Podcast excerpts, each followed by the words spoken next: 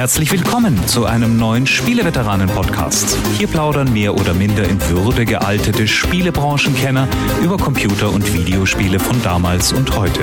Und nun viel Spaß mit der neuen Folge.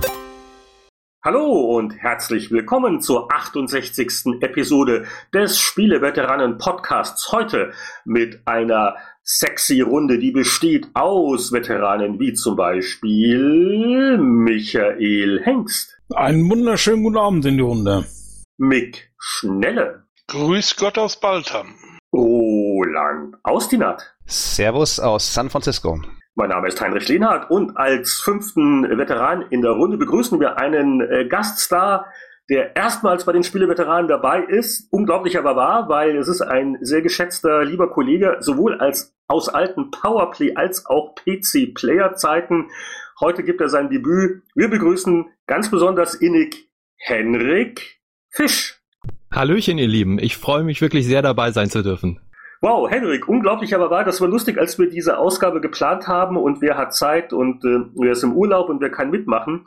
Und ich glaube, die gesamte Runde besteht aus Leuten, die alle mal mit dir als Kollegen in der Redaktion gearbeitet haben, richtig? Das kann gut sein, ja. Also wenn ich jetzt hier gerade sehe, wer alles oder höre, wer alles dabei ist, ja, äh, wir kennen uns eigentlich alle. Das ist äh, interessant ist ja auch, also Roland habe ich ja jetzt wirklich eine ganze Weile nicht mehr gesehen, deswegen finde ich das echt super, dass wir uns wenigstens mal wieder hören. Genau, genau. Denn du bist ja damals mein erster Kollege überhaupt gewesen in der PC Player.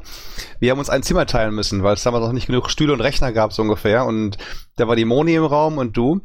Und dann bist du in Urlaub gefahren. Ich musste dann deinen Rechner benutzen, das weiß ich noch. Du hast dann irgendwie den Rechner trickreich irgendwie eingestellt. Ich konnte erst gar nicht auf zugreifen, musste man dich irgendwie erreichen noch, weil du auf zwei Platten gebootet hast, so Geschichten. Äh, große Späße noch, ich weiß noch, große Späße. Ja, nette Erinnerung, stimmt. Ich kann mich dunkel erinnern. Und äh, das ist eine ganz lustige Geschichte, wie wir damals den, den Hendrix so rübergelockt haben, weil ich gucke hier gerade äh, aufs Editorial von der PowerPlay 689. Also wir werden auch später noch ein bisschen blättern, wahrscheinlich dann eher in der 789, weil da die Spieletests interessanter waren. Aber in der 689 haben wir Henrik vorgestellt, wo, wo, wo kam der eigentlich her? Also wo hat damals die PowerPlay in ihrer Expansionsphase so ihr Personal aufgelesen? Und äh, also im Editorial wird also berichtet, dass es dich damals ja schon seit zwei Jahren gab. Also du hast, glaube ich, 87 bei Happy Computer angefangen? Ganz genau. Der 7. Januar 1987 war mein allererster Arbeitstag bei der Happy Computer. Respekt, sehr genau. Respekt. Das weiß ich noch deshalb sehr genau, weil das nämlich äh, geschneit hat und kalt war wie Tier und ich bin erst in den falschen Bus eingestiegen, durfte dann zu Fuß irgendwie noch zehn Kilometer oder so zurücklaufen, weil da kein Bus mehr fuhr oh. und bin gleich beim allerersten Arbeitstag wirklich irgendwie so zwei Stunden zu spät gekommen und äh, war dann sehr erstaunt, dass noch niemand in der Redaktion war. noch besser. Achso, du, du, du, du hast gedacht, die fangen alle um 8 Uhr an, oder was? Ganz genau. Ah ja. Aber du, du, du hast dabei keine 10 verloren, oder? Äh, ja, also so, so, so kurz, kurz davor, ich habe mir dann danach natürlich überlegt, wie ich dann am geschicktesten nach Haar komme. Ich habe ja in Putzbrunn gewohnt. Das ist ja irgendwie so drei Kilometer weg oder so. Aber Auch so ein Vorort, ja, im Südosten, ne? Genau, und äh, da, da, da fuhr, äh, glaube ich, morgens einmal um sechs ein Bus und dann abends oder nachmittags um vier oder so. Und also für Redakteure völlig unmöglich, da irgendwie hinzukommen. Das heißt, ich musste dann immer irgendwie erst mit, mit einem anderen Bus und dann S-Bahn und dann nochmal S-Bahn und dann nochmal zu Fuß gehen und dann war ich bei der Redaktion. Aber es, es hat sich gelohnt, oder? Also äh, ganz im Ernst, als ich da ankam, das war halt wirklich, ich bin halt immer noch Atari-Freak. Ähm, also bis heute ist ja der Atari 8-Bit-Computer mein Steckenpferd. Und ich bin ja in die Happy Computer Redaktion gekommen, genau deswegen und äh, das war für mich ein absoluter Traum, da anfangen zu dürfen. Also ich meine, das Hobby zum Beruf machen, das war super klasse. Das war immer der Slogan in den Stellenanzeigen, nicht? Machen Sie Ihr Hobby zum Beruf. Ja, genau. Das war genau das. Und genau so habe ich mich auch gefühlt, als ich da angefangen habe. Irgendwie war das ja so damals bei Markt und Technik, dass die Leute äh, ja eigentlich, wenn die da angefangen haben, erstmal gar nicht so richtig also sie waren ja keine Journalisten oder Redakteure, das haben, wurde denen ja erstmal beigebracht. Wichtig Mehr war ja, dass, ja, aber ich habe sogar wirklich noch eine der ersten Artikel, die ich damals geschrieben habe, mit allen Fehlern und allen Korrekturen, die ist irgendwo in irgendwelchen Kisten drin. Das ist immer noch echt richtig spannend, da mal nachzugucken, was man da damals so geschrieben hat und heute geht's ein bisschen flüssiger von der Tastatur, aber damals war das echt wirklich alles super spannend. Also ich versuche mich auch zu erinnern, wie wir dich dann so langsam äh, rübergelockt haben. Also ich, war das nicht so bei einem der ersten Spielsonderhefte? Äh, das erste Mal sogar, bevor du dann voll zu Powerplay gekommen bist, wo wir gesagt haben, ach, ach, der spielt doch ganz gerne, dann kann er auch mal da ein bisschen aushelfen, oder? Ja, also es gibt zwei Auslöser. Der eine Auslöser war damals Martin Gaksch, mit dem bin ich damals mal äh, zu Rainbow Arts gefahren, weil wir, glaube ich, ein Interview gemacht haben. Auch, glaube ich, für Happy Computer und für Powerplay. Und Martin äh, hatte damals, glaube ich, schon die Idee, dass er auch zu Rainbow Arts geht. Wir haben in der, auf dieser Bahnfahrt darüber gesprochen. Und dann habe ich so die Idee geäußert, Mensch, wäre das nicht eine Idee, zu Powerplay zu gehen? Und Martin hat gesagt, ja, sprich doch mal mit Heinrich und Boris. Und dann habe ich das quasi getan, erstmal so vorsichtig angetestet. Und der zweite Übergang war dann, ja, das war eigentlich eher der dramatischere. Äh, das war, als damals Happy Computer umgestellt wurde auf Computer Live. Äh. Mit dem, äh, richtig, mit dem damaligen neuen Chefredakteur. Und das war ein absolutes Chaos in der Redaktion. Also, vielleicht, ich sag das jetzt einfach mal so, so wie ich es damals erlebt habe ähm, das war ja eine gut funktionierende Redaktion. Die Leute haben sich ja privat auch alle fast richtig gut verstanden. Also da waren ja nie irgendwie so, so richtig Kriege oder so, wie man das vielleicht in anderen Zeitungsredaktionen oder so kennt. Und dann kam ein neuer Chefredakteur und der hat das ja geschafft, in einem, in einem halben Jahr die ganze Redaktion kaputt zu machen. Also dass die Leute sich alle spinnefeind waren. Und das war der zweite Auslöser, dass ich gesagt habe, ich habe keine Lust mehr auf den Kram, ich gehe jetzt zur Powerplay. Und ich glaube, es kam natürlich auch erschwerend dazu, dass ja dein, äh, deine Leidenschaft, die Atari 8-Bit-Computer, die waren ja nicht mehr so angesagt. Du hast ja, glaube ich, auch am Ende äh, bei Happy dann auch mehr so PC und Amiga. Ne? Also auch von, von daher ist dir der Wechsel nicht allzu schwer gefallen. Absolut, ganz genau. Also das war perfekt. Spiele super, auch gerade damals kamen ja dann so die Konsolen in Deutschland auf. Also mit 1987 ging das ja los mit Nintendo, äh, Nintendo Entertainment System und Sega Master System. Das war wirklich genau mein Ding. Und also das war super. Das war ganz hervorragend. Äh, ich, ich glaube aber noch deswegen wirklich ganz scharf auf dich, weil auch hier, ich äh, nehme hier das alte Tutorial als Gedächtnisstütze. Du hast auch so privat alles wirklich mal schnell durchgespielt. Also was, auf dem Amiga, Katakis und so Bard's Tale, also auch die, die Bandbreite an Genres. Und das äh, richtig, was du gesagt hast. Also die Konsolen wurden auf einmal auch ein großes Thema in Deutschland. Die gab es jetzt nicht nur im Import. Äh, die konnte man auch so kaufen, weil man also immer mehr auch Videospiele getestet und da natürlich äh, auch ein Kollege, der das gerne macht und sich dafür interessiert. Ne? Sehr praktisch. Genau, absolut. Also ich habe da wirklich reingepasst, perfekt. War ja auch kein, kein Arbeitsplatzwechsel. Ich saß ja damals mit Gregor Neumann zusammen in einem Zimmer. Später kam dann noch Anatol dazu. Und das war ja sowieso so ein Mischmasch dann aus den Redaktionen Powerplay und Happy Computer beziehungsweise Computer Live. Und äh, dann wenige Jahre später äh, PC Player, äh, das war auch noch ganz äh, ganz nett, äh, wie wir dich dann äh, zur PC Player rübergelotst haben. Und äh, vielleicht kannst du auch noch ein bisschen erzählen. Äh, du hast ja auch dann, als, ähm, als der Toni Schweiger dann weggegangen ist, was der du auch der Multimedia-Leserbrief, Kameramann und Regisseur. Also, also viele Dinge, was jetzt vielleicht nicht jeder Zuhörer macht, wo äh, Henrik äh, doch maßgeblich äh, dafür verantwortlich war. Ja, genau. Also auch in dem Fall war es dann quasi so, Toni ist weggegangen und ich bin damals in die Bresche gesprungen äh, weil ich mir das einfach zugetraut habe, dass ich gesagt habe, ich war, war ja mit Toni sowieso immer dabei, wenn er das gemacht hat, weil ich habe ja damals schon die CD-Produktion ähm, geleitet von der PC Player und war technisch sowieso affin und dann war es eigentlich logisch, dass das auch derjenige irgendwie mit übernimmt. Und ich habe das damals einfach mal vorgeschlagen, wir probieren das jetzt mal aus. Ich meine, wir mussten uns ja sowieso irgendwas einfallen lassen. Und der damalige Chefredakteur Ralf Müller war, glaube ich, sowieso heilfroh, dass sich da einer gemeldet hat, dass er die Videos macht. Ich weiß noch, eine deiner allerersten Sachen beim allerersten Video, was du gemacht hast bei der Player, war, dass du zwei Brötchenhälften von McDonalds besorgt hast, weil ich irgendwo in ein Drehbuch reingeschrieben hatte, er schmiert sich einen Cheeseburger in die Haare. Ja, und so war es dann auch. Und das ist auch, die Spezialeffekte. Das, das ist auch heute das Video, was ich am liebsten aus dem Internet tilgen würde. Aber naja, Mai. Aber vielleicht sollten wir noch einen Sprung zurückgehen. Also ganz kurz, ich bin ja nach Powerplay, ich bin ja nur in Anführungszeichen ein Jahr bei Powerplay gewesen. Dann ging ja eigentlich auch so ein paar Querelen innerhalb von Markt und Technik los. Und dann hatte ich ja die Chance zu wechseln zum Francis Verlag, zur MC-Redaktion. Das war damals eine Konkurrenz zur heutigen CT. Aber die äh, wurde nach vier Jahren eingestellt. So, und dann habe ich mich selbstständig gemacht. Und dann haben relativ zeitgleich zwei Personen bei mir angerufen, ob ich nicht in der Zeitschrift arbeiten möchte. Das war nämlich Michael Hengst und Heinrich Lehnhardt. Aber Michael, Michael hat wirklich, ich glaube, drei oder vier Stunden vorher angerufen und ich habe Michael zugesagt gehabt. Das heißt, ich konnte Heinrich jetzt nicht zusagen, dass ich zu PC Player komme, sondern ich habe Michael zugesagt, ich möchte in der Powerplay den Hardware-Teil als freier Autor machen. Außerdem habe ich ja gewusst, wo du wohnst. Das war mir jetzt gar nicht so bewusst. Da, da muss ich ja dem Hengst jetzt eigentlich mal ein bisschen böse sein, aber. Da, übrigens eine kleine Anekdote noch am Rand, die hat nicht viel mit Henrik zu tun, sondern eher was mit Kollegen Martin Goldmann. Äh, in dem gleichen Editorial wurde auch die Ulrike Peters vorgestellt. Das ist die berühmte Ex-Freundin von Martin, die ich ihn mal ausgespannt habe. ich weiß mal jetzt nicht, ob wir da jetzt zu sehr in die Einzelheiten gehen wollen, ohne, Doch, ohne doch, die, erzähl mal weiter. Sehr Ohne- gut.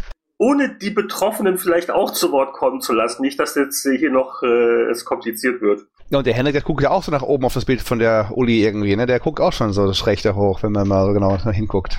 Nein, damals war ich schon zusammen mit der Karin Guthardt. Das war die Assistentin damals von PC. Ah, wie hieß das Magazin noch? Plus. Anwender. PC Plus, genau. Okay. Nee, PC, PC Plus war das, genau. Bei euch ist aber echt äh, irgendwie ziemlich inzuchtmäßig zu, oder? Äh, naja, naja, naja, naja. Naja gut, wie sollen denn unsere jungen Männer sonst mit Mädchen in Berührung kommen? Ich meine, das ist ein sehr zeitaufwendiges Hobby. Du sitzt den ganzen Tag in der Redaktion, auch noch abends, machst noch ein Spielsonderheft nebenbei. Weil wenn du nach Hause kommst, dann gibt's noch irgendwas, was noch gespielt werden muss. Also das, da waren schon die, die, die Assistenzen. Ich meine, ähm, das war ja damals doch alles sehr männlich. Also heutzutage sind die Redaktionen auch ein bisschen äh, besser durchmischt, äh, geschlechtlich, aber das war ja so ein bisschen wie, wie im, im jungen Internat, oder? Ja, ich weiß. Also ich muss jetzt was sehr, ich, ich sag jetzt noch was sehr Uncooles, seitdem ich nicht mehr Redakteur bin und nicht mehr in dieser Tretmühle, also in Anführungszeichen Tretmühle, äh, mit den Artikel schreiben und so weiter drin bin, äh, habe ich auch Zeit ein bisschen für andere Hobbys und seit zehn Jahren tanze ich. Und wenn man tanzen kann, hat man echt Chancen bei Frauen. Ah, also, Nicht also, so, schlecht, also so, nicht schlecht. so, so, so, so richtig. Also jetzt, jetzt nicht irgendein Wie-Tanzspiel, sondern also ohne Computer tanzen. Das Nein, so auch. richtig. Also so richtig Paartanz, was man so kann. Langsamer Walzer, Foxtrot, Slow Fox, Quickstep. Von Können kann natürlich jetzt vielleicht nicht so die Rede sein, aber wir strengen uns an, meine Tanzpartnerin und ich. Und wir machen das jetzt seit insgesamt vier Jahren. Nicht schlecht. Auch, Respekt. auch wenn man sich bewegt wie Balu der Bär, wahrscheinlich nicht, oder? So sah es bei mir vorher auch aus, aber das wird besser im Laufe der Zeit.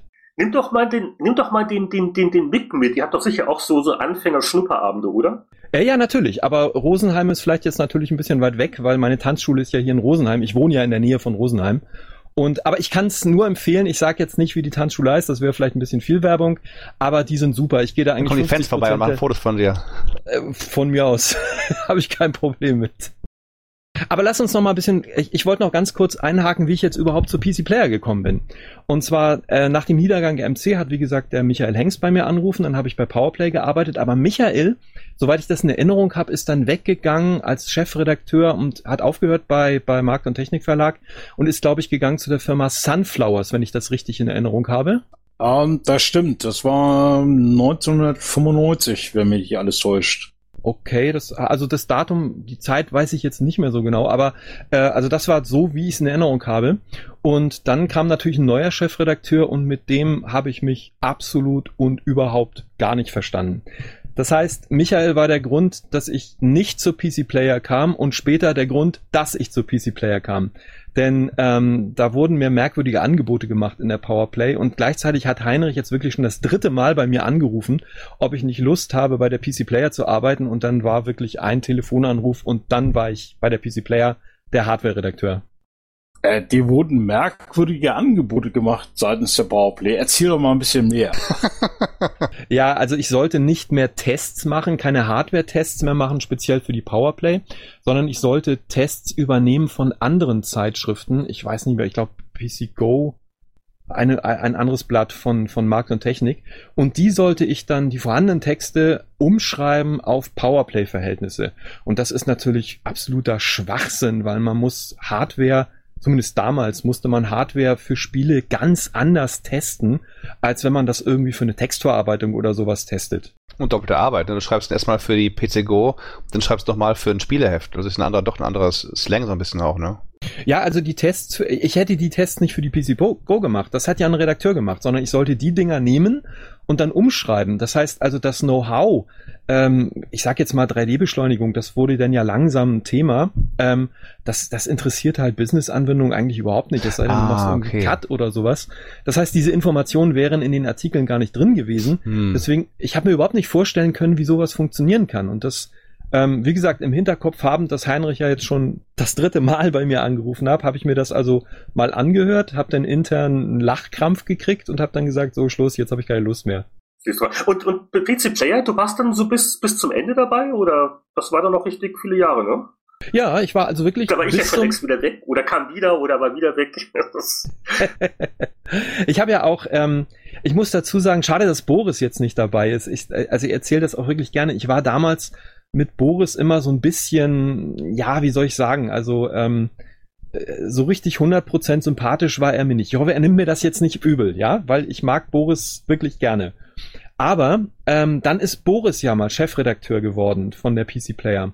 Und Boris hatte eine große Sitzung gemacht und in dieser großen Sitzung hat er verkündet, wie wir jetzt weitermachen. Da hat er zum Beispiel auch das Sternchensystem eingeführt. Mhm. Kann ich mich noch sehr gut, sehr gut dran erinnern, dieses Fünf-Sterne-System.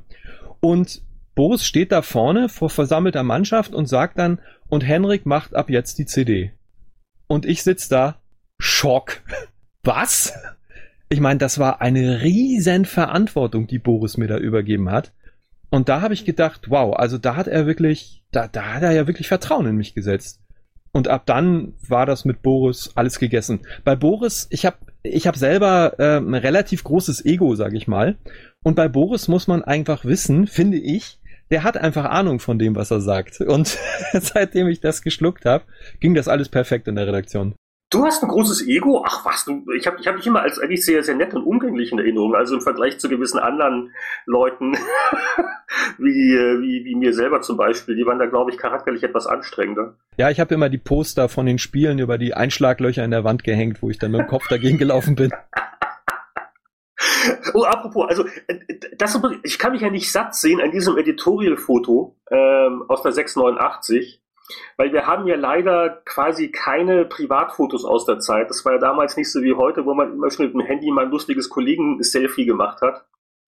Äh, aber äh, also zum einen dieses äh, leicht skeptische, verschmitzte Grinsen, das der Hendrik da, also die Kamera und so, ne, also so sehr interessant. Ähm, äh, auch so die, ich glaube, die Buntfaltenhose hat schon Roland angesprochen, aber vor allen Dingen so, so die Poster, die an der Wand hängen und auch so äh, die Hardware. Das war, glaube ich, in unserem zweiten Zimmer mal so, so, so ausgebreitet. Ähm, Boris und ich waren im Raum nebenan. Und, das, und hier sieht man ganz interessant, also nicht nur ein Master System, sondern auch eins der ersten Mega Drives, damals, glaube ich, aus Japan noch.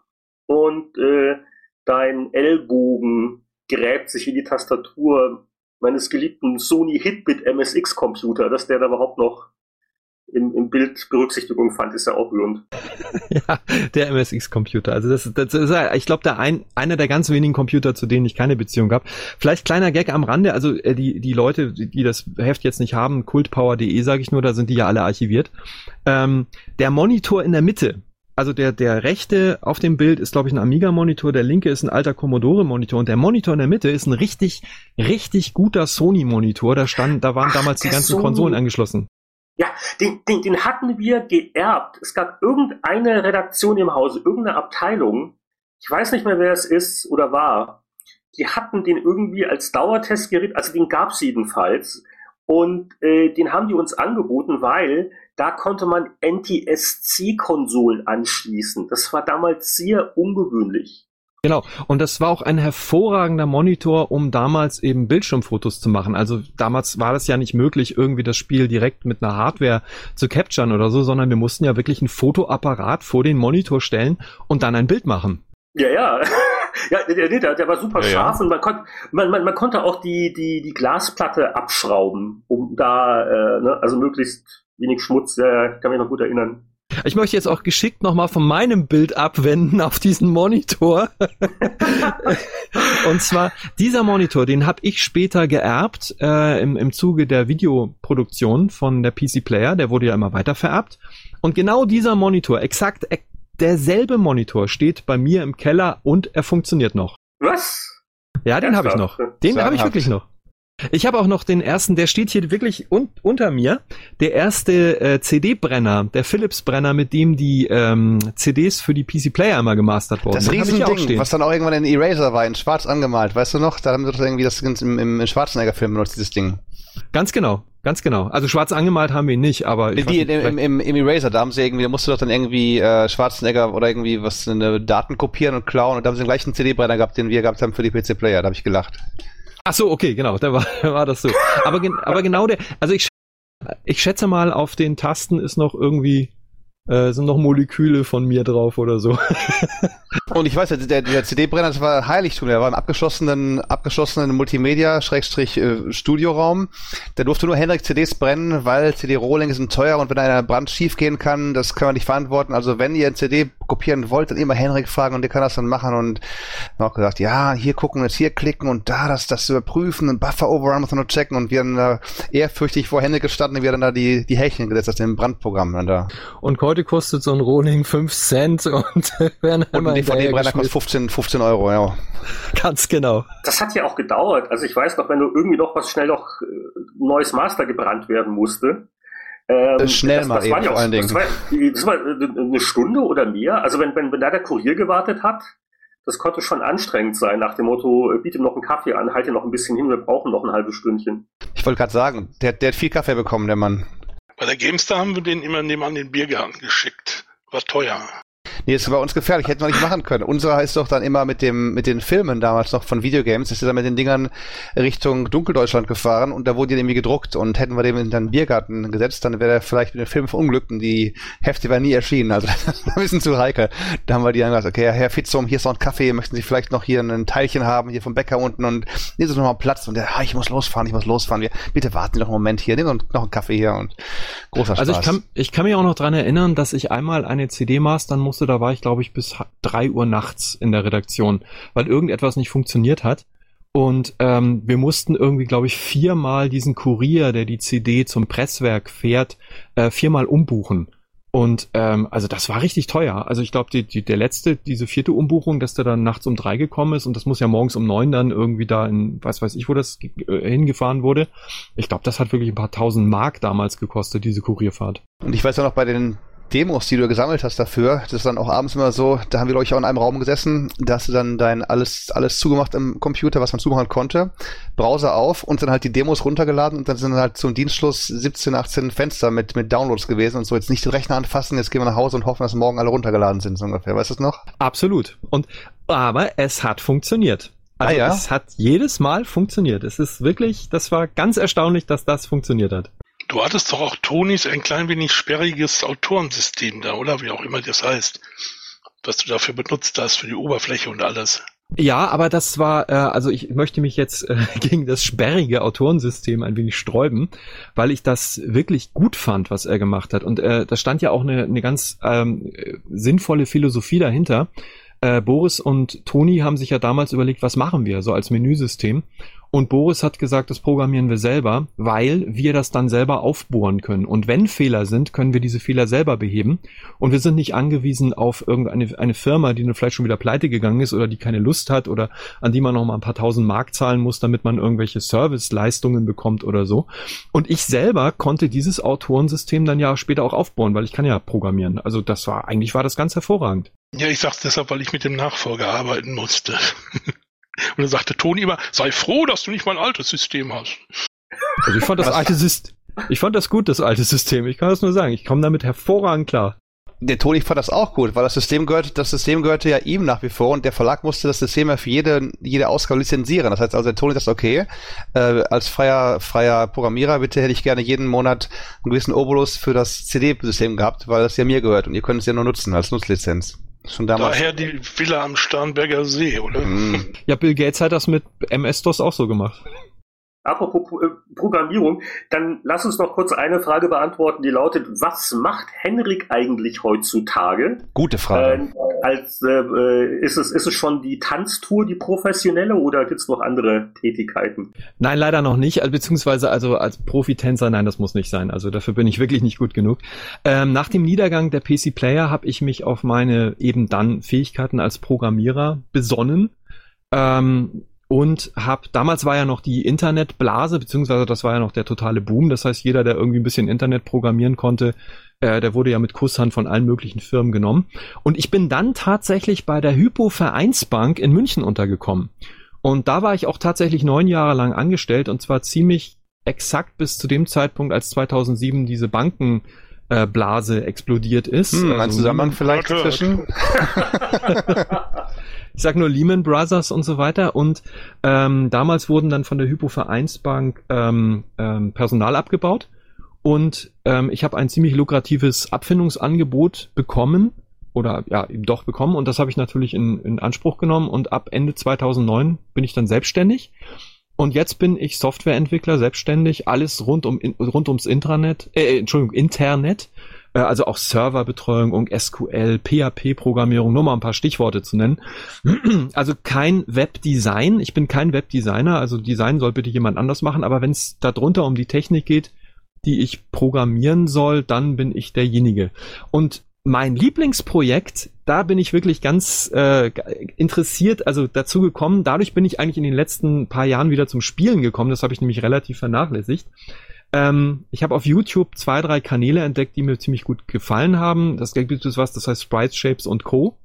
Oder ähm, äh, Kraut und Rüben und Videospiele, die beschäftigen sich zum Beispiel mit Ballerspielen oder mit, mit Prügelspielen und zwar wirklich sehr, sehr gut gemacht. Und die haben ein eigenes Forum und ein eigenes Portal äh, entwickelt, das heißt Pixelor, weil die mit den vorhandenen Webseiten unzufrieden waren, weil das so eine Kindergartenmentalität war. Und da habe ich mich angemeldet. Die haben natürlich sofort mitgekriegt, wer ich eigentlich bin und haben mich da natürlich total gefeiert und haben mich dann irgendwann mal gefragt, ob ich bei denen mitmachen will. Und seitdem bin ich jetzt bei denen der, der Administrator und so Programmierer für die Sachen so nebenher. Äh, schreibst du auch mal ab und zu noch was oder du, du spielst nur, aber du schreibst nicht mit drüber? Na, sagen wir mal, ich bin sehr aktiv im Forum. Also es gibt, wir haben im Forum äh, zum Beispiel auch Tagebücher und ähm, ich habe zum Beispiel ein sehr, sehr ausführliches Tagebuch zu, jetzt werden, werdet ihr wahrscheinlich lachen, zu Alien Isolation geschrieben, weil ich das Spiel einfach, das war mein Spiel des Jahres 2014. Großrechnet heute ist Jörg nicht dabei, der hat das sehr äh, lange und kritisch ja. verfolgt. Ja, das habe ich auch getan. Aber es ist wirklich, also ich, ich kann die Kontroversen um dieses Spiel absolut verstehen. Also ich bin allerdings wirklich, ich, was, was Jörg auch gesagt hat, ich bin Alien-Fanboy. Das muss man natürlich bei diesem Spiel auch immer bedenken. Also wenn man diese Filme toll findet oder den ersten und den zweiten Film, dann sieht man das Spiel vielleicht auch noch mal ein bisschen mit anderen Augen. Und für mich war das also ich weiß, ich habe noch keine PlayStation 4, ich habe das auf der PlayStation 3 gespielt. Und ich weiß genau, wenn ich die PlayStation 4 irgendwann mal haben werde, dann wird auch für diese Konsole sofort Alien Isolation gekauft und dafür gespielt. Du hast ja schon damals ich Spieltagebuch, du hast doch, ich weiß doch, zu PC Player Zeiten hast du doch teilweise PlayStation Spiele durchgespielt, Rollenspiele, sagst du, ja Mensch, kann man doch alles gut machen, wenn man mal rechnet, das sind dann fünf Abende, sechs Stunden oder so. Und dann hast du auf deiner Homepage doch damals noch Softfish, die äh, ja gesagt, so, jetzt habe ich hier den Boss so und so umgehauen, habe ich das und das gemacht und so. Das fand ich immer sehr cool. Machst du das noch oder ist es ein bisschen eingeschlafen? Nein, ganz im Gegenteil. Das mache ich in diesem Forum weiter. Ich spiele nämlich gerade aktuell, also wir kommen ja nachher noch ein bisschen zu den aktuellen Spielen. Äh, beziehungsweise in dem Fall ist es überhaupt kein aktuelles Spiel. Ich spiele nämlich seit drei Jahren, seit drei Jahren Tales of Graces F auf der PlayStation 3. Das ist eben auch ein japanisches Rollenspiel. Mm. Und da schreibe ich tatsächlich auch ein Tagebuch zu. Also wenn ich da mal spiele und weiterkomme, dann schreibe ich meine Eindrücke wirklich auch in dem Forum äh, was da alles so passiert ist, was ich toll finde, was ich nicht toll finde. Und für Pixelor werde ich, also habe ich eigentlich vor, dass ich über dieses Spiel jetzt auch wirklich mal einen Beitrag mache, weil Schreiben ist ja nun kein Thema mehr eigentlich, das geht relativ schnell von der Hand. Neuland ist für mich im Moment Videos machen dazu, da muss ich mal sehen, was ich da mache. Wie, wie findet man das genau? Äh, buchstabier mal kurz. Pixelohr? Äh, wie das, wie das Pixel und das Ohr, das menschliche Ohr, nur das Ohr ohne Haar. Pixel, also man spricht wohl aus Pixeler oder Pixeler.de heißt das. So wie Skeletor ohne Haar, so Pixelor und Skeletor. Äh, ja, also bei dem Namen darfst du mich nicht fragen. Ähm, ich finde den trotzdem, wenn man, wenn man einmal begriffen hat, ich meine, man, man redet darüber, dass der ein bisschen komisch ist und schon bleibt er in Erinnerung und das hat schon seinen Zweck erfüllt, finde ich. Äh, Roland, hattest du noch was oder können wir langsam... Ja, ich wollte nur ganz kurz fragen, äh, weil wenn wir sagen, was wir gespielt haben, da ist ja meistens nicht so, so viel Interaktion oder Rückfragen drin, aber just das hier, Tales of Gran Graces F, sehe ich bei mir im Regal stehen, weil ich es mir unlängst auf Amazon für 15 Dollar gekauft habe. Und sagst du, soll ich mal reingucken, Heinrich, äh, Henrik? Sagst du, ist ein gutes Spiel? Ja, also ich mit Blick darauf, dass ich Final Fantasy 8 200 Stunden rein versenkt habe. Ich bin jetzt bei Tales of Graces F bei ungefähr 50 Stunden. Es ist ähm, es ist wirklich ein kunterbuntes Durcheinander bei Tales of Graces, ähm, weil das ähm, es ist in, in dem Sinne die Kämpfe gehen in Echtzeit ab. Das ist eigentlich das bei bei den Tales Spielen äh, das Charakteristische, dass man nicht rundenbasiert kämpft, sondern dass man wirklich draufprügelt. Und das ist am Anfang sowas von ein Durcheinander. Aber die haben sich wirklich dabei was gedacht. Und da muss man sich auch wirklich reindenken in dieses Spiel. Und also mir bringt das im Moment tierisch Spaß. Sehr cool. Gucke ich doch mal früher rein als in, in andere Spiele. Danke dir. Also wir kommen etwas später nochmal auf den Bereich, was haben wir zuletzt gespielt, kommen wir nochmal zurück. Äh, jetzt würde ich aber gerne mal in die Abteilung Aktuelles gehen und äh, es ist jetzt einer von den Monaten, wo auf einmal Kickstarter wieder sehr interessant geworden ist. Äh, eine, eine Reihe von Retro- Projekten, also wo neue Spiele basierend auf alten Klassikern gemacht werden und äh, der größte, klanghafteste Name ist The Bard's Tale 4. Also ziemlich genau dann, wenn dieser Podcast erscheint, sollte der Kickstarter für Bart's Tale 4 starten. Und äh, äh, Spieleveteran.de hat äh, exklusiv mit dem Brian Fargo geplaudert. Ähm, das werden wir am Ende dieser Episode andocken als Interview. Also wir unterbrechen jetzt nicht den deutschsprachigen Fluss, aber Brian Fargo äh, haben wir ein bisschen ausgefragt, äh, warum und wieso. Und äh, also ich empfehle das äh, im englischen Original, sich das am Ende unserer Aufnahme anzuhören. Und da werden auch mal so Sachen so mal angesprochen, wie so die, die an, anfänglich zumindest äh, fragwürdige Qualität der deutschen Übersetzung von Wasteland 2 und was da jetzt besser werden soll und äh, warum er überhaupt noch Kickstarter nötig hat äh, wegen der Kohle und da gab es ein paar interessante Antworten.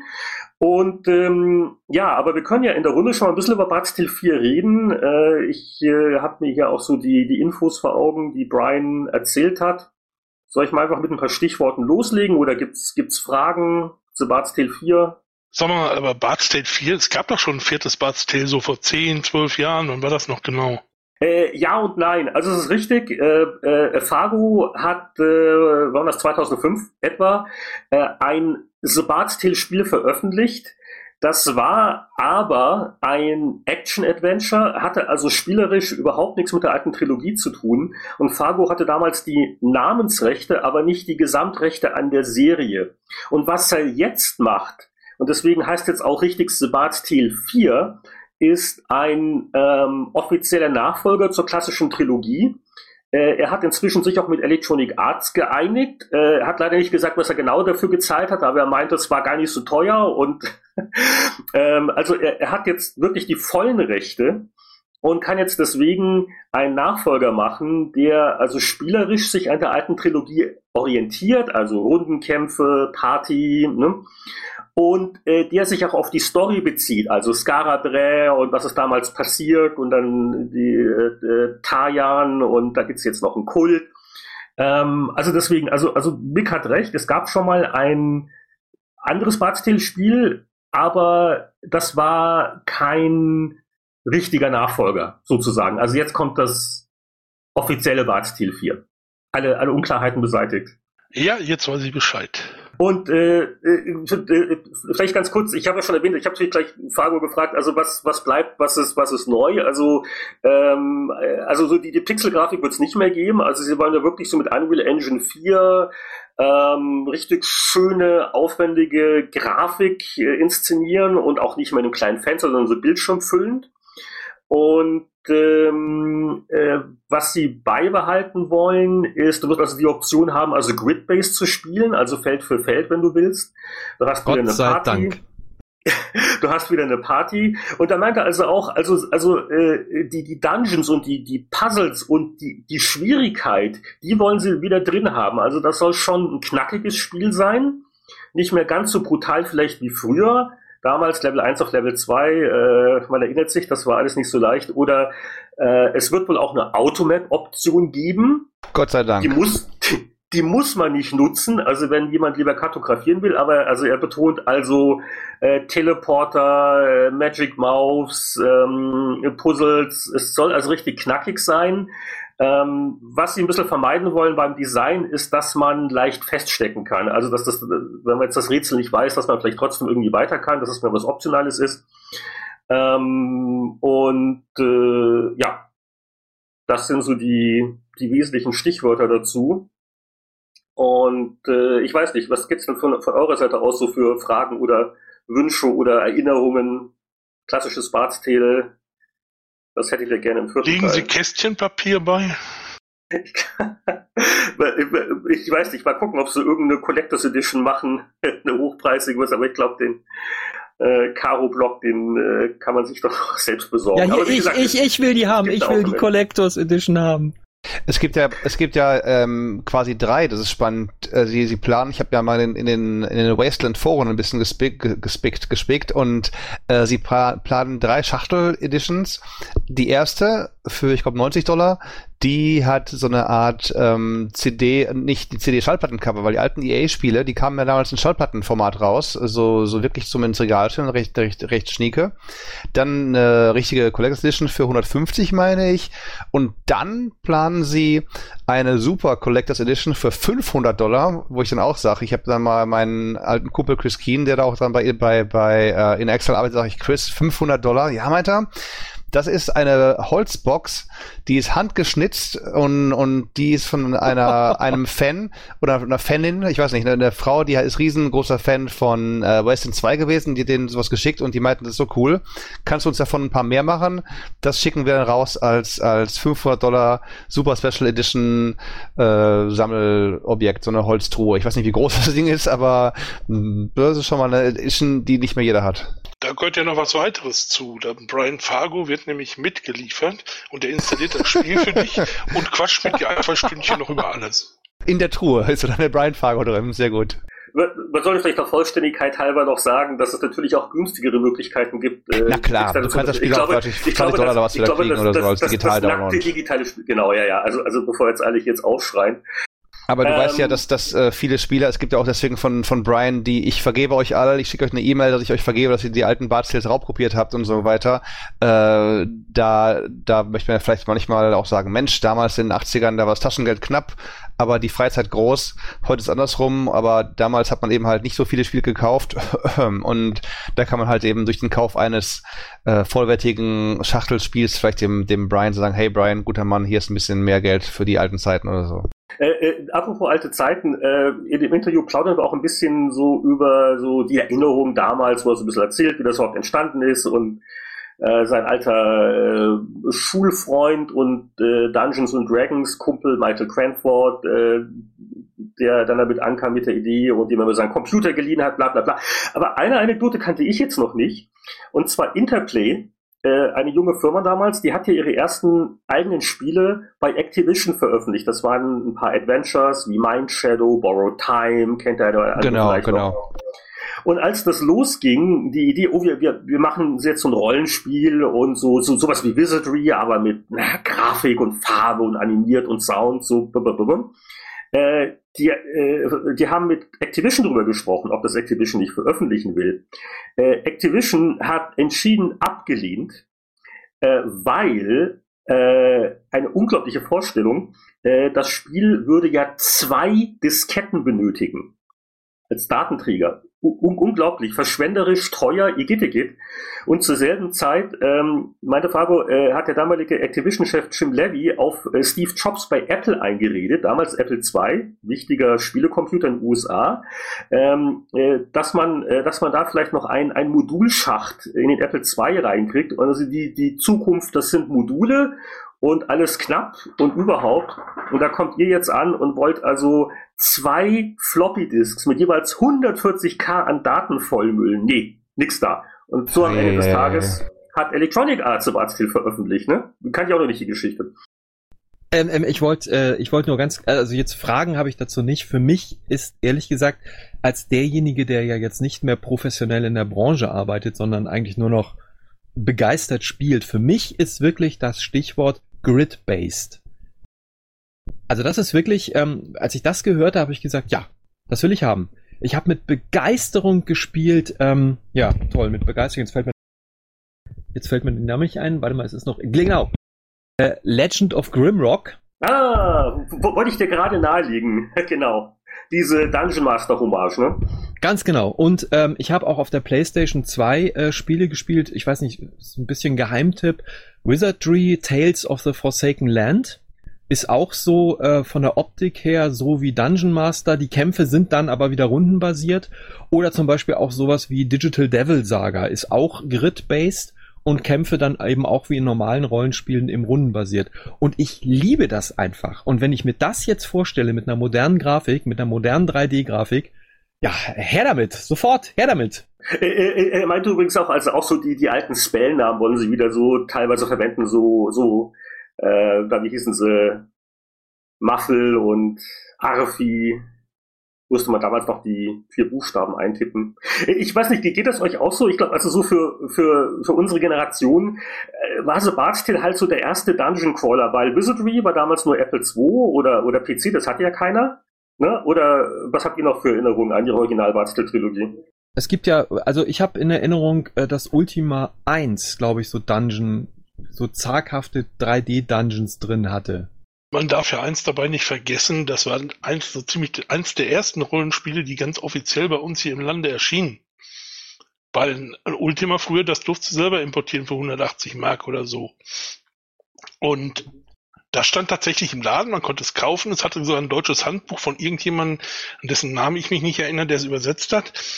Und äh, dass man eben seinen 64er reinpackte. Wir hatten allen 64er, wer hatte denn schon Apple? Und äh, das, deshalb war das, glaube ich, mal so ziemlich mein erstes Rollenspiel, was ich gespielt habe. Ich habe später mal Ultima 2 gespielt, aber das war viel, viel später. Und wie gesagt, ich glaube, das war nicht, nicht unwesentlich für den Erfolg von Bart's Tale. Ja, stimmt. Also die, die Wizardry-Sachen waren auch eher hierzulande unbekannt, eben halt wegen der Apple II-Geschichte.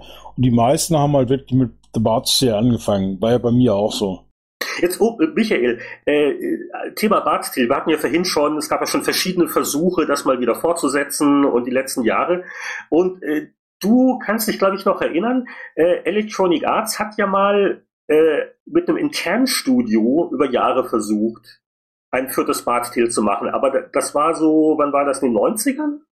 Uh, das muss wirklich Anfang, Anfang der 90er gewesen sein. Da war ich bei denen zu Besuch.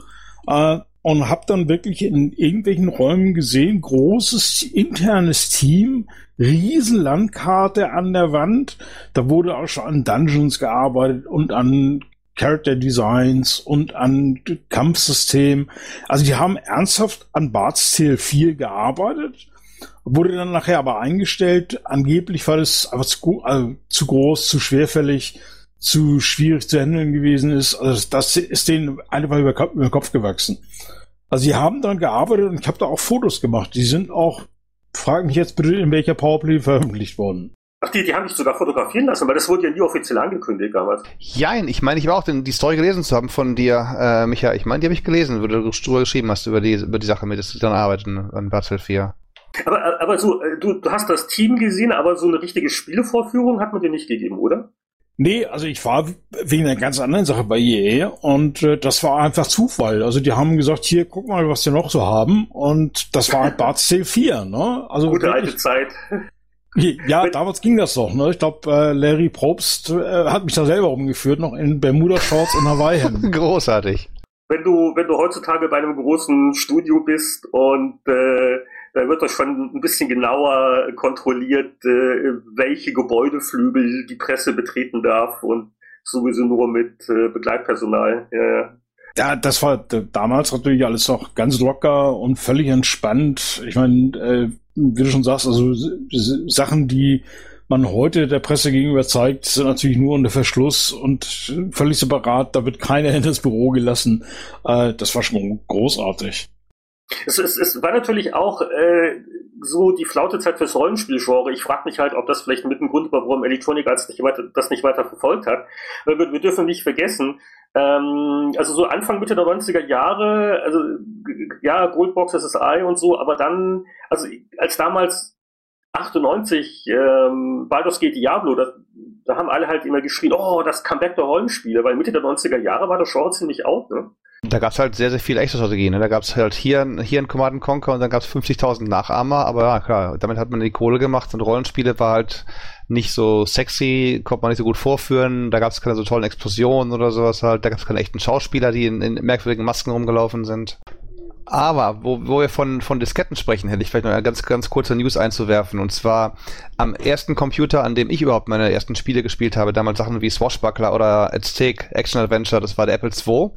Und da hat am äh, 24., also wirklich vor zwei Tage vor unserem Aufnahmetermin gerade, ein äh, Cracker, ein moderner Cracker, der knackt, hat sich jetzt ähm, quasi aufs vorgenommen, alte Spiele zu knacken und nicht nur alte Spiele, sondern auch Lernprogramme, wo man sagt, wäre gut, Apple Lernprogramme und Apple Spiele, die gibt's schon alle, die kann man schon runterladen, ja. Aber teilweise gibt's dann Schwierigkeiten, weil die Emulatoren mit Diskettenwechseln nicht klarkommen, weil die alten Rechner da auch die wenigsten daheim stehen haben und so Sachen, die übers Archive gespielt werden können, klappen nicht ganz, der Sound klappt nicht und so. Und der hat wirklich im, im letzten Jahr hunderte von Spiele, gab's uns 319 oder so, sich geschnappt, geknackt und dann auch beschrieben, wie man es knacken kann, was der Kopierschutz war, also so für die Nachwelt erhalten, was ja gerade bei Spielen toll ist, denn spielt man ein Spiel aus den 80ern, wenn die Diskette überhaupt noch geht, geht der Rechner noch, gibt es noch überhaupt einen Monitor, wo man anschließen kann und da sind dann Sachen dabei, gut klar, Pac-Man oder auch so Sachen Battlezone, Donkey Kong, aber auch, aber auch wirklich krude Geschichten, der Big Bookmaker oder Design Your Own Home, Architectural Design und The Writing Workshop, wo, wo man wirklich sagt, da habe ich noch nie von gehört und die gibt es jetzt inzwischen seit, seit zwei Tagen alle im Archive und das können wir mal verlinken. Das finde ich gerade auch so, wenn man die Frühzeit mal sehen will, wie es aussah damals wirklich in, in Anfang der 80er Jahre, äh, schon spektakulär eigentlich. Und da, da gibt es nicht 100 äh, Anwälte, die im Dreieck springen? Ich meine, das ist alles teilweise noch unter Copyright, oder? Du, viele von den Firmen gibt's ja alle gar nicht mehr. Da gibt's, sind, weiß nicht, Abandonware ist das schöne Wort. Ähm, klar gibt's noch Random House, den Buchverlag, aber wenn es dann ein Spiel oder Lernprogramm namens Basic Math Facts and Games ist, ich glaube, da hat bei Random House keiner mehr die Ahnung, dass es das Spiel jemals gab oder kritischer vielleicht bei Sachen wie Garfield, so, so, so Geschichten, den es noch gibt, aber ich glaube, den wirklich größten Teil das ist, da, da kräht kein Hahn mehr nach. Und ja, das ist jetzt wie viele Jahre her? Das ist knapp 30 Jahre her oder gut 30 Jahre her. Da sind dann vielleicht auch wirklich die, die Anwälte in Rente, die das nachverfolgen würden. Ja, dann haben wir noch zwei andere Kickstarter, auf die ich noch kurz zumindest gerne eingehen möchte. Das eine ist ein Spiel mit dem äh, drolligen Namen Ukulele. Äh, klingt wie das Musikinstrument, aber wird etwas anders buchstabiert. Das klingt ja fast so drollig wie Banjo Kazooie, wenn ich das jetzt hm. richtig ausgesprochen habe. Ähm, und das ist kein Zufall, denn das sind einige alte Rare-Veteranen, die damals ähm, halt äh, 3D-Plattformspiele gemacht haben für Nintendo 64 ähm, und äh, auch an Donkey Kong Country mitgearbeitet haben und die wollen jetzt einen neuen 3D-Plattformer in diesem Stil produzieren und damit waren sie sehr schnell sehr erfolgreich. Also ich gucke gerade, die Kickstarter-Kampagne läuft jetzt noch ein Weilchen, ist aber schon beim mehr als zehnfachen von dem, was sie wollten. Also 1,7 Millionen Pfund ähm, sind da aktuell gesammelt. Und äh, ja, äh, mich hat es ein bisschen überrascht. Ähm, ist, äh, ist das auch so ein vernachlässigtes Genre, das äh, 3D-Plattformspiel, bei dem man ganz viele Sachen äh, sammeln kann, so im 90er-Jahre-Stil? Ist das eine Sache, auf die alle wieder scharf sind? Also ich kann jetzt auch nur sagen, ich habe ich hab wirklich sehr gerne diese 3D Jump and Runs, nenne ich sie jetzt auch mal, eben genau das, was du gesagt hast, so irgendwas einsammeln. Ich sag nur mal Spyro, das allererste Spyro ist für mich immer auch die absolute Perle auf der PlayStation 1. Und nicht nur für Kinder, das wird hinterher wirklich ganz schön hart. Die Grafik ist natürlich heute nicht mehr so, naja, PlayStation 1 halt. Entschuldigung. Aber das Spiel selber ist natürlich grandios. Und ähm, ich habe damals auch zum Beispiel natürlich Mario 64 auf dem N64 gespielt. Ich sag nur 101 Sterne. Also ich habe das wirklich so lange gespielt, bis ich diese 101 Sterne hatte. Und ähm, allerdings, ähm, Banjo Kazooie ist ja, glaube ich, von, von Rare. Also das, das, das, das, das, das Original. Und ich habe ich war mal drauf und dran, mir das Spiel zu kaufen. Ich habe vorher aber von Rare auf dem N64 äh, Diddy Kong Racing gespielt. Hello Friend. und äh, auch ähm, äh, Donkey Kong 64. Und beide waren mir eigentlich zu schwer, sage ich jetzt mal so ganz vorsichtig in die Runde. Und deswegen, also wirklich beide, das war mir dann schon auffällig, da sind beide von Rare, beide hammerhart die Spiele. Und deswegen habe ich mir Banjo Kazooie nicht gekauft, vor allem weil ich auch bei Kollegen in die Runde gefragt habe, ähm, wie das Spiel denn so ist und die haben mir das auch bestätigt. Auch da ist der Schwierigkeitsgrad extrem angehoben. Ähm, deswegen, Banjo Kazooie ist jetzt nicht so meins. Aber wenn dieses Team natürlich jetzt sagt, die wollen ein ähnliches Spiel machen, dann bin ich natürlich erstmal absolut hellauf begeistert, weil vielleicht hat das natürlich irgendeine so Rare-Begrenzung, vielleicht war das auch irgendwas, äh, das mit, mit der Technik des N64, dass die nicht so viel Speicherplatz in den Modulen hatten, das alles sehr kompakt machen mussten und auch vielleicht ein bisschen schwieriger machen mussten, damit man nicht so schnell durch war. Ähm, also ich bin da natürlich also hoch interessiert an solchen Sachen. Sieht, sieht auf jeden Fall hübsch aus. Also so die Grafiken, die sie schon auf der Kickstarter-Kampagne-Seite äh, haben, äh, das schon, hat schon diesen, diesen Putzi-Stil, den Rare damals so gut hingekriegt hat. Aber äh, also, also mich lässt aber auch ein bisschen kalt. Äh, ich bin also, als die ganzen Plattformspiele in 3D gingen und nach damals auch 90er so mehr PC gespielt und so, ich, ich, ich weiß nicht. Also da, wie, wie war das bei, bei Miko oder Michael? Ihr wart nie so die größten Hüpfer, oder? Wenn ich jemals in einer Klapsmühle lande, dann wegen dem Hüpf- und Springspiel. Ich kann das nicht. Ich werde wahnsinnig.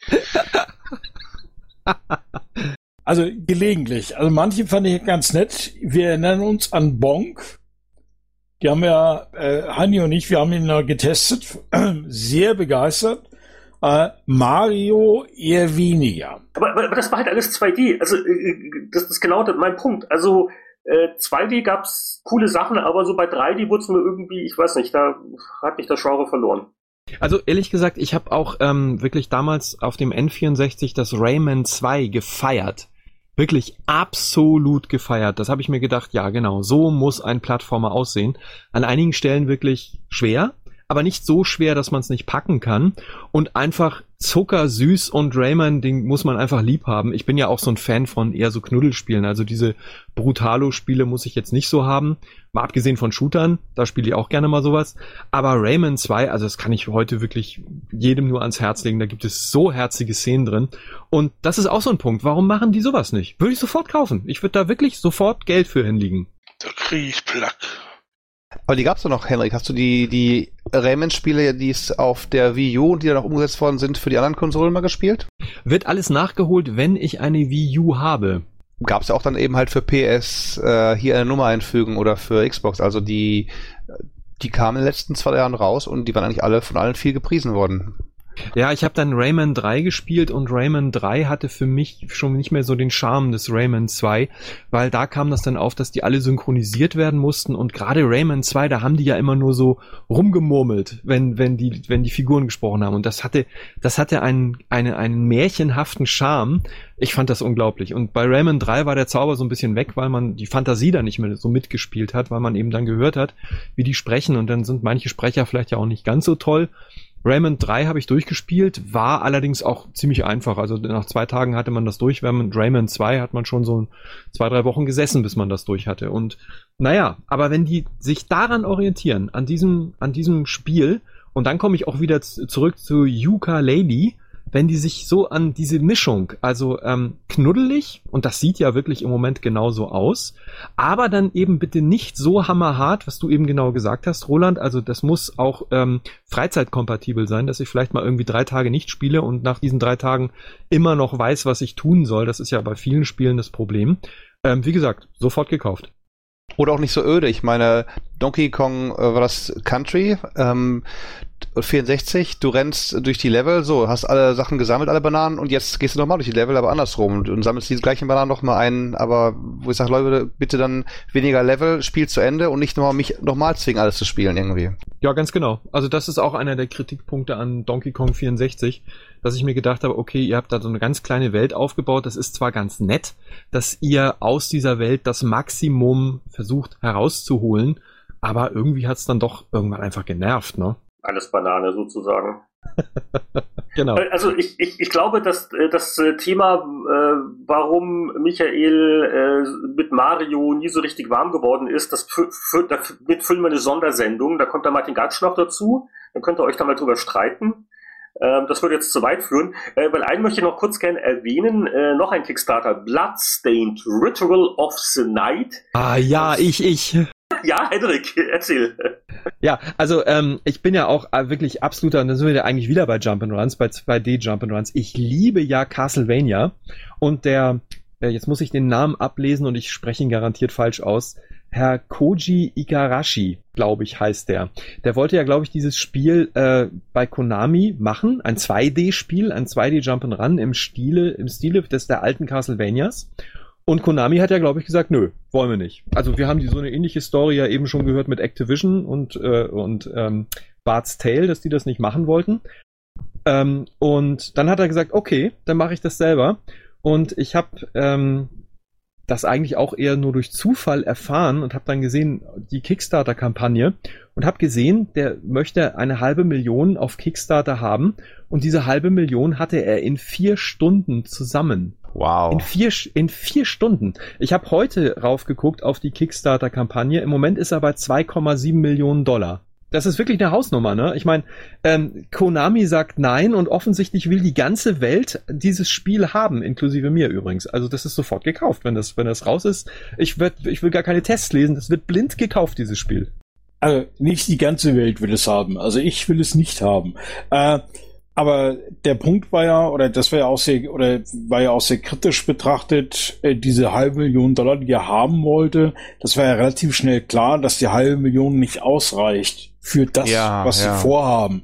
Also das war auch in der letzten in der letzten Woche war ein Artikel, der das Ganze etwas kritisch betrachtet hat. Also mit diesen zweieinhalb Millionen kommt er natürlich besser aus, aber das ist ja im Moment sehr, sehr typisch für Kickstarter, dass Entwickler halt für eine relativ kleine Summe fragen, obwohl sie wissen, sie brauchen mehr. Das ist nicht ganz ungefährlich. Äh, sicher, der, der Marketing-Effekt von Kickstarter, da redet auch der, der Fargo drüber, äh, der, der natürlich auch sagt, also das, das Spiel wird natürlich mehr kosten als der 1,2 Millionen, die er aufruft. Ähm, und da wird auch also aus, den, aus der eigenen Portokasse was beigetragen. Äh, aber ja, das ist äh, sicher ein Aspekt. Aber gut, ich meine, wie gesagt, äh, Kickstarter ist ähm, der Marketing-Effekt ja fast schon so wichtig wie das eigentliche Geld, das gesammelt wird. Äh, kann man es den Entwicklern auch nicht verdenken, dass sie das wahrnehmen. Und äh, ich, ich gucke gerade selber drauf. Ähm, was mir natürlich an dem Ding gefällt, ist, es ist ja wohl wirklich die klassische Seitenansicht, ne? 2D, korrekt? Genau, ganz genau.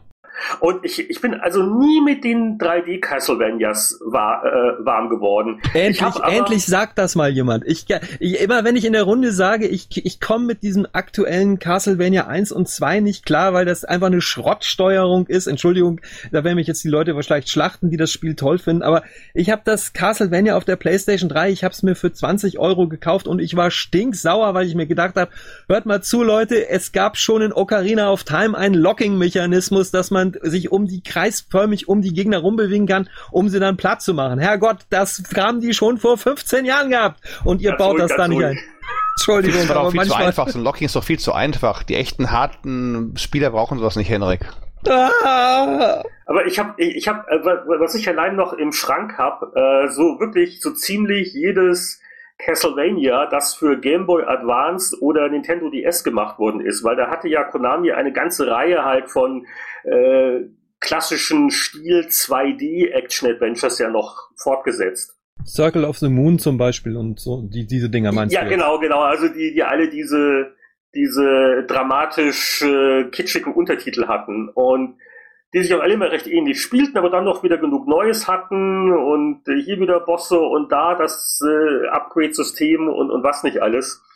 Und äh, wo also alles halt passte und, und, und äh, 2D-Steuerung, pixelgenau, also von daher ist das ähm, äh, ist das Platz, den sicher auch eine Sache, die mich jetzt eher reizen könnte, als was du schon gesagt hast, die modernen 3D Castlevanias. Absolut. Also ähm, ich weiß nicht, ich habe immer das Gefühl, bei diesen neuen Spielen muss jetzt so auf Krampf 3D und da muss Film rein und äh, das muss noch bombastischer werden und da muss dann eine Story erzählt werden und die muss bombastisch sein. Und irgendwann denke ich mir, ja, jetzt steckt bitte auch genau dieses Know-how oder diese, dieses, dieses, diesen Eifer, dieses Spiel zu entwickeln, auch mal bitte in die Spielesteuerung an sich, damit man das Ganze in 3D steuern kann. Dass 3D kompliziert zu steuern ist, das wissen wir wirklich seit N64-Zeiten. Und offensichtlich scheint sich kein Entwickler darum zu kümmern, bis auf Nintendo selber vielleicht, aber kein Entwickler darum zu kümmern, dass man diese Spiele auch vernünftig steuern kann. Also äh, Castlevania, ähm, wie heißt denn das noch? Das, das, das, äh, die aktuellen beiden Castlevanias. Warte mal, ich, ich gucke jetzt mal kurz. Ich, ich hol das Spiel mal eben. Warte mal, redet mal kurz weiter. Ich komme gleich wieder. Spielt's mal eben durch. Für den Endgegner, genau. Also mal ehrlich, so ein Castlevania, das hat mich auch, vor zwei Jahren habe ich auch so ein Ding auf dem Gameboy gespielt und das hat mich in den Rand des Wahnsinns getrieben und dann immer noch irgendwelche Zeitlimits und dann springe ich immer falsch und ach, das ist so ärgerlich. Sag dir auch zu viel, muss ich sagen, bei den Dingern. Also das ist mir dann doch ein Ticken zu, zu garstig. Und man kann nicht speichern. So, jetzt ist er wieder da. Ich habe es auch tatsächlich relativ schnell in meinen Stapeln gefunden. Castlevania Lords of Shadow. Meine Güte. Also später, wenn man da so ein bisschen weiterspielt, dann ist man nachher in einem, in einer, in einem Szenario, das wirkt so ein bisschen wie Tomb Raider, also Tomb Raider Anniversary, was ich auch gefeiert habe. Das war absolut grandios, das Spiel, für mich. Und ähm, hier merkt man einfach, Leute, habt ihr euch mal angeguckt, wie Tomb Raider gesteuert wird?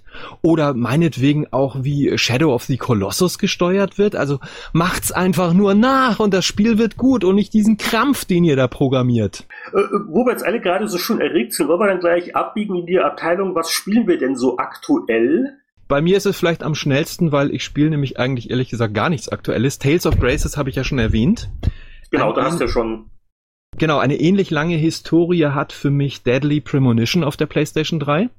Äh, das feiere ich deswegen, weil es im Prinzip ein gnadenloser Twin Peaks Ableger ist. Wenn man sich das Spiel genau anschaut, ähm, dann ist das einfach komplett alles Twin Peaks, was da passiert. Und ich liebe ja die Fernsehserie, die ja hoffentlich nächstes Jahr sogar fortgesetzt wird in der dritten Staffel. Ähm, und äh, das Spiel ist einfach klasse. Das ist jetzt vielleicht nicht klasse, weil das Spiel an sich so toll ist, sondern weil das auch eine grandiose Atmosphäre hat. Und sowas mag ich halt eben auch sehr, sehr gerne, womit wir auch wieder bei Alien Isolation wären. Das hat einfach auch eine ganz tolle Atmosphäre. Ähm, nur um es nochmal zu erwähnen. Äh, und ähm, ansonsten spiele ich zwischendurch eigentlich sogar Shoot'em Ups. Also wirklich so ganz zwei, ganz 2D-Ballerspiele. Ähm, mir, mich interessiert im Moment Wolflame von Astroport. Das ist ein japanischer, sind zwei japanische Entwickler. Diese Dojin-Entwickler sind das. Die haben wirklich einen ganz tollen Shooter gebaut. Und Crimson Clover heißt das Spiel. Das ist auch schon ein bisschen älter, habe ich aber erst für mich vor ungefähr einem halben Jahr entdeckt. Und ich versuche verzweifelt an dem letzten Endgegner vorbeizukommen. Wenn jemand Tipps hat äh, an, an Power-Tipps, eine Postkarte schicken oder du nimmst das Danken, Danken entgegen. Sehr gerne. Bitte ausreichend frankieren. Äh, bei mir ist auch relativ schnell. Ich habe im Moment nur zwei Spiele auf der Pfanne. Das eine ist Oids für einen Atari SD. Und das andere ist Luna Silver Star. Da ist jetzt gerade die äh, Version neu rausgekommen auf Tablett. War wieder so ein Multi Ah. Mehrstunden-Rollenspiel. Echt? Äh, Luna ist, ist für, für, für iPad? ja, ja. Ich weiß es nicht. Ich habe ich hab hier die Version, die aus USA importierte Version für die PlayStation 1 noch liegen. Ja, die habe ich auch, mit diesen kleinen Figürchen zum Aufstellen und so weiter. Genau. Genau, aber das gibt's jetzt auch für iPad.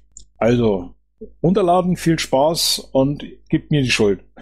Ja, äh, obwohl ich habe Dragon Quest immer noch nicht durch. Fünf. Äh, Weichei.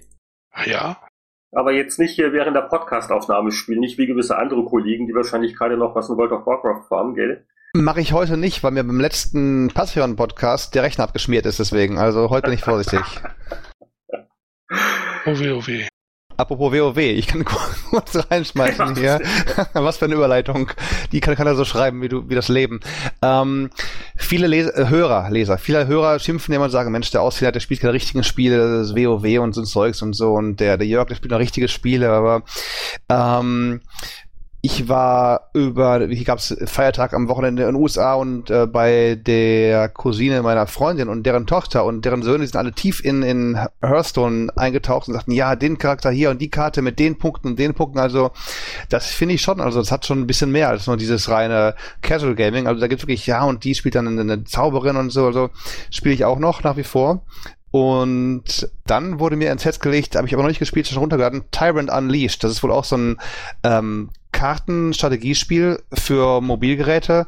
Da hat sogar einer von den äh, 84 Jahren dafür der League of Legends aufgehört und so. Und da bin ich mal sehr gespannt, ob Tyrant Unleashed was kann. Da werde ich mich aber dann im nächsten Monat wieder melden.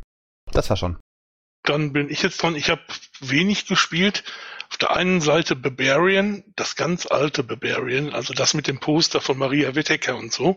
Ah, das Palace Barbarian. Genau, das Palace Barbarian, nicht das vom Okay. Psygnosis.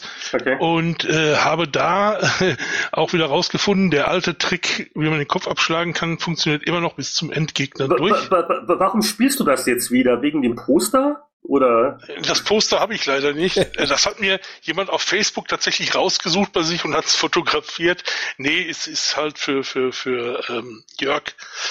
Und äh, ähm, jetzt wollte ich Gamers Uh, Global Aber sagen. so, wollen wir hier nicht äh, Geheimnisse der nächsten Retro Gamer schon ausplaudern, oder? Naja, wie auch immer. Auf jeden Fall spiele ich das. Und äh, hauptsächlich habe ich aber den Witcher 3 gespielt. Eigentlich wollte ich ihn nicht spielen. Ich bin nicht so ein ganz großer Witcher-Fan. Ich fand Teil 2 nicht so schön. Hab's dann, aber jeder sagt mir, du musst das spielen, du musst das spielen, du musst das spielen. Also habe ich gesagt, dann gut, dann fange ich halt an. Und äh, hab am Anfang, hatte ich auch gehört, oh, wenn du da mit Maus und Tastatur spielst, das ist komplex und Dings. Das ging aber.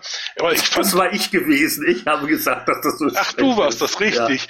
Und, und, und ich, nee, ich war da also relativ schnell drin, weil als es anfing, mich zu nerven, zu viel zu werden, war es dann auch schon vorbei. Und dann habe ich, glaube ich, soweit alles im Kopf, habe dann losgelegt, weiß sogar inzwischen, wie das Pferd halt automatisch dem Weg folgt, das was sehr hilfreich ist. Und äh, finde aber, hab, So spielt man doch so ein Open-World-Spiel nicht. Also erstmal diese ganzen Gäule, die halten doch eh nur auf, weil du brauchst, äh, da ist ja so viel Dichte an aufsammelbaren und bekämpfbaren Dingen, dass man nur noch am Auf- und Absteigen ist. ich will die Also, Story wissen, ich will ich- doch ich nicht die halbe Welt Pferd- erkunden. Ich lasse das Pferd im Stall und dann rennt man, da geht man nicht auf der Straße zum nächsten Ort, da geht man querfeld ein und stolpert über Sachen. So gehört Wenn- sich das. ich Aber Entschuldigung, morgen- ich wollte dich unterbrechen. Wenn ich morgens einkaufen gehe, renne ich auch nicht querfeld ein oder warte auf mein Pferd.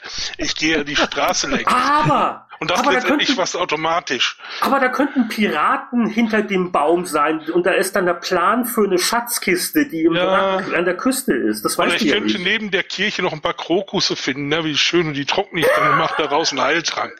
Ich glaube, ich Ja. muss das auch spielen. Auf jeden Fall ähm, finde ich, nee, mi- mich interessiert ja eh, ich meine, Witcher ist ja sehr storybasiert, ganz dicht und, und, und ganz viele Szenen drin und, und Zeugs. Man will ja schon auch der Story folgen, also nicht die Welt vermessen, sondern tatsächlich der Story folgen. Und das mache ich auch und finde aber immer noch so, nachdem ich es auch jetzt so ein paar Stunden schon gespielt habe, also ich habe es jetzt nicht äh, links, aber so sechs, sieben Stunden sind da sicherlich inzwischen reingegangen. Es kommt irgendwie noch nicht so recht in die Pötte und jeder sagt mir, ja bald, ja bald geht's los. Dann denke ich mal, ja bald geht's los. Dann spiele ich wieder und, Oh, oh, oh, Es ist immer noch widersprechen. Also, und dann ist in der deutschen Version noch das Blöde, zumindest auf dem PC, dass das nicht nur nicht lippensynchron ist, sondern die äh, plappern, die bewegen den Mund auch noch gern drei, vier Sekunden länger. Das ist jetzt bei einmal nicht so schlimm und bei zweimal, aber es stört schon, finde ich. Und vor allen Dingen, die Witcher-Stimme ist gut, der Rest ist teilweise Volkshochschule, teilweise Stadttheater. Jetzt sag mir noch mal ganz kurz, ganz kurz, ganz kurz als doch Beteiligter an der ganzen Sache. Ähm, die sprechen also, aber im Spiel bewegen sich die Lippen noch länger in der deutschen Version, sagst du, als Genau. die sprechen. Genau. Sie, Das, das ist spannend. Ähm, da kann ich aus dem Nähkästchen plaudern, ohne dass mir jetzt hoffentlich gleich einer irgendwie äh, die, die Rübe abreißt. Ähm, da gibt es teilweise verschiedene Längenbegrenzungen bei so Lokalisierungen. Dass du halt Sachen auf, auf Zeile gesprochen, wirklich oder auf, auf Silbe gesprochen. Dann gibt es Sachen wie ja, die sollten nicht länger als 10% länger sein als das Original und dann halt völlig frei, frei beet, die drei Sachen. Und bei dem zweiten, was die meisten Dialoge sind, da hieß es immer, ja, guck mal, dass die nicht zu lang sind, weil im Deutschen ist ja länger, dass wir ungefähr auf der englischen Länge bleiben. Und ich vermute mal, ich weiß nicht, ob wir es so, so sehr gekürzt haben, dass das Englisch schon länger ist als das Deutsche und dass die den Mund deswegen länger bewegen, aber das ist ja eine faszinierende äh, Erkenntnis. wie auch immer, jedenfalls wirkt es manchmal wirklich auch unfreiwillig komisch dann dadurch. Also ich, äh, ich spiele es äh, in der englischen Version, da kann ich jetzt nicht viel dazu sagen. Ich muss aber widersprechen. Äh, also Dialoge und Story an sich finde ich wirklich interessant und vor allen Dingen, ähm, also auch wenn man den ganzen anderen Kram nicht kennt. Ich habe also die ersten Witcher-Spiele nur sehr flüchtig mal angefasst. Also was da genau in der Welt läuft und wer mit wem, keine Ahnung, keine Vorkenntnisse. Aber man kommt trotzdem eigentlich ganz gut rein. Der Hauptcharakter ist schon cool. Und ähm, also die, also gerade die Story-Sequenzen, die Dialoge und auch so die äh, Grafik, die ganzen Gesichter, die Details und und einfach wie das geschrieben ist, das finde ich richtig gut. Also da war ich angenehm überrascht. Ja gut, wie gesagt, es sieht gut aus, also es ist unbestritten. Also ich habe sogar, auf meinem Rechner musste ich ein bisschen mit den Details und allem runtergehen, es sieht immer noch gut aus. Also da gibt's überhaupt nichts zu meckern, auch die Szenen sind gut inszeniert da drin. Aber es ist einfach nicht spannend, wie das bislang nicht. Ah, das sind cool, ah, sind schon coole Quests dabei. Hast du schon äh, mit dem mit dem einen Typen und dem und dem Botschling, ich will jetzt ja keine Spoiler und das äh, Ritual und was nicht alles. Heinrich, du klingst gerade so ein bisschen wie, wie so zwei, drei andere Leute, die ich noch kenne, die erzählen mir das auch mal, hast du denn schon dies gemacht?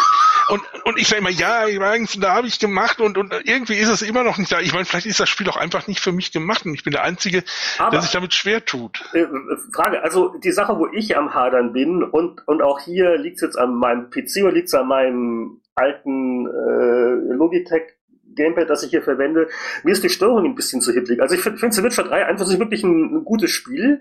Ähm, in der PowerPlay-Wertungskonferenz würde ich es auf unter 90 handeln wollen. Es ist also jetzt nicht so dieses Wahnsinns mega, alles ist perfekt Ding, aber ist es äh, also schon nett zu spielen.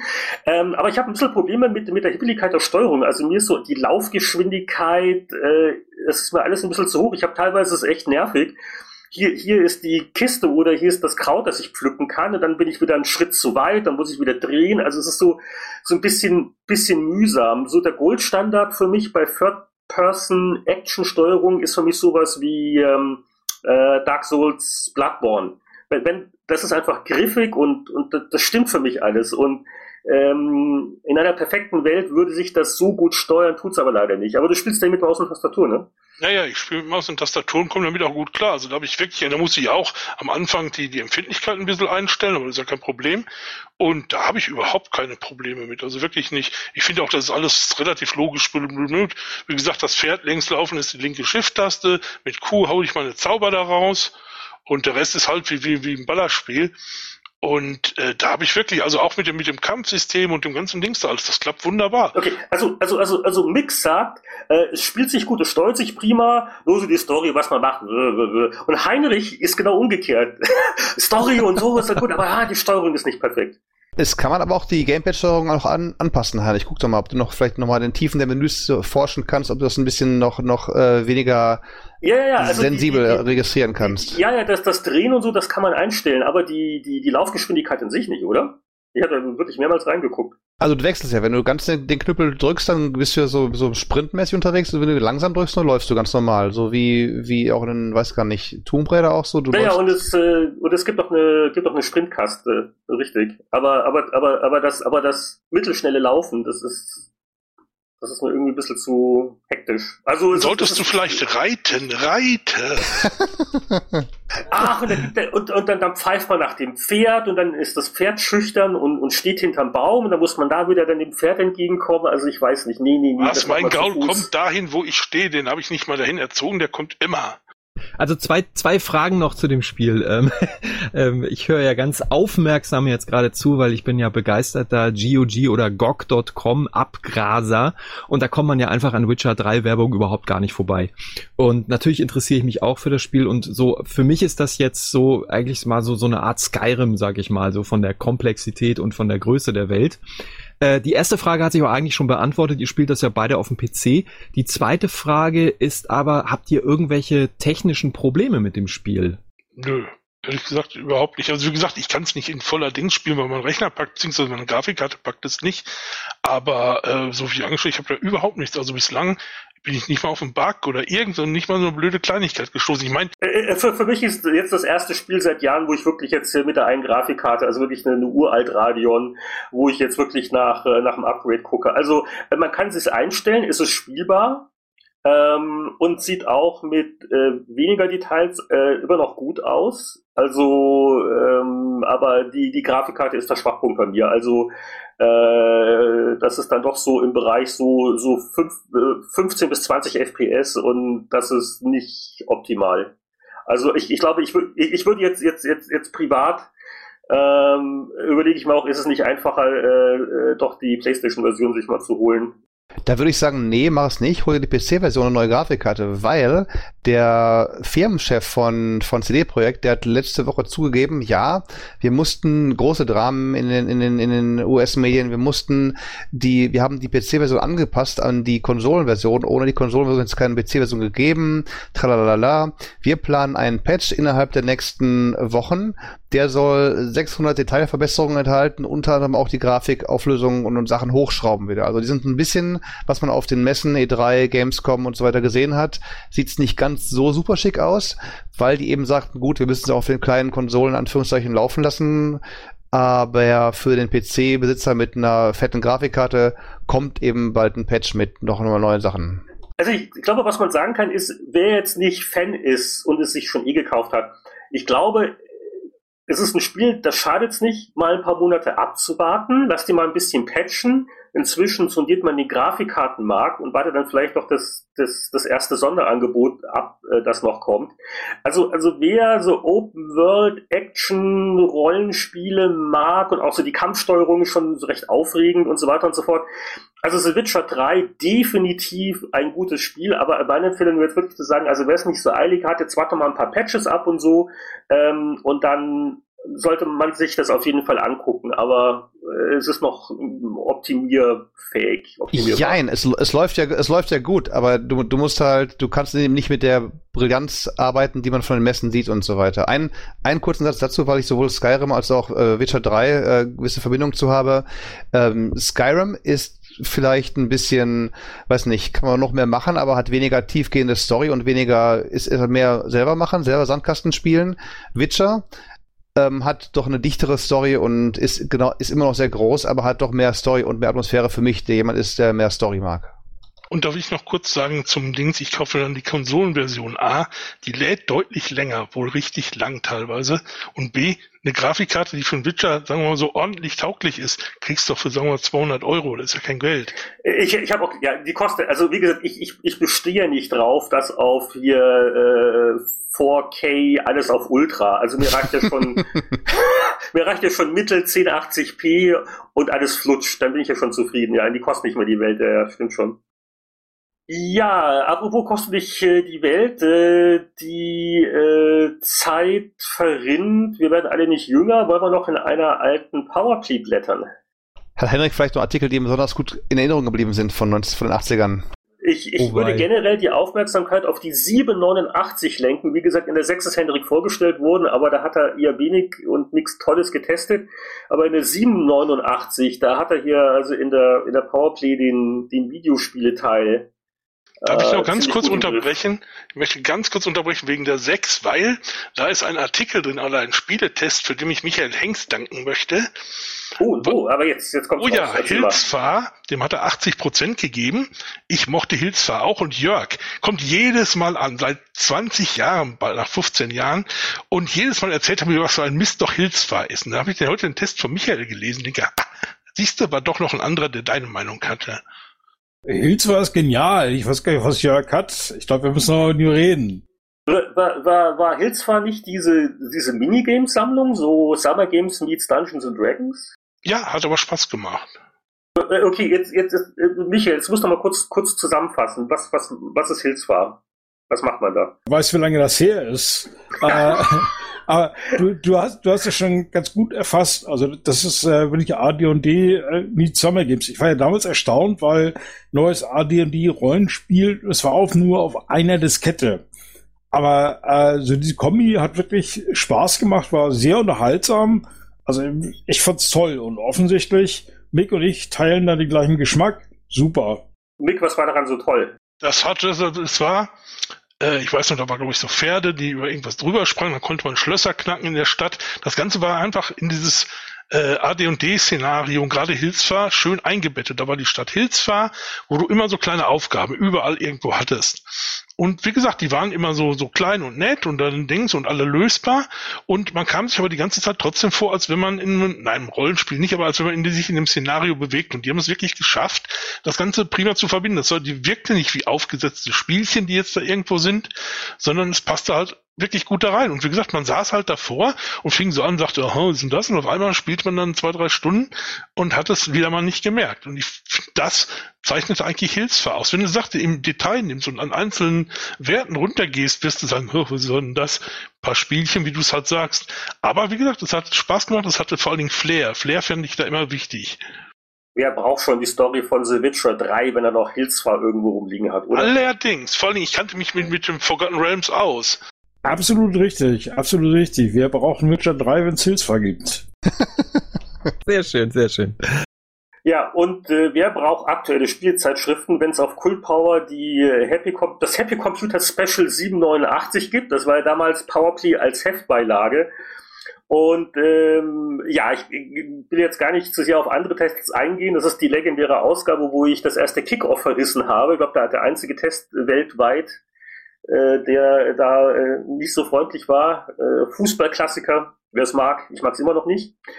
Aber Henrik, du hast dann richtig losgelegt, ab Seite 53, viele Videospiele, da, da hat man schon gemerkt, dass du da ähm, angesetzt worden bist darauf und äh, äh, Galaxy Force für das Master System war jetzt noch nicht ganz der Hit, aber da waren noch ein paar spannende Sachen dabei.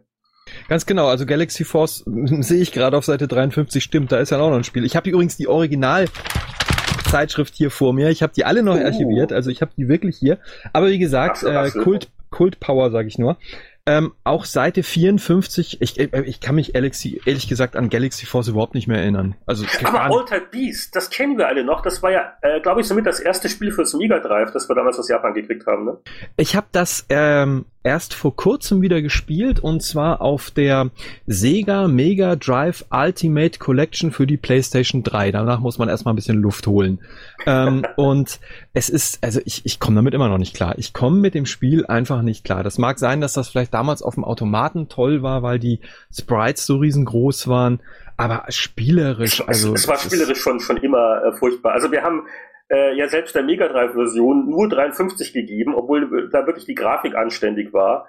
Äh, die Master System Version 17 von 100, ich darf kurz zitieren, das Spiel recht chaotisch, die Grafik idiotisch, ein Müllmodul. Ja, genau.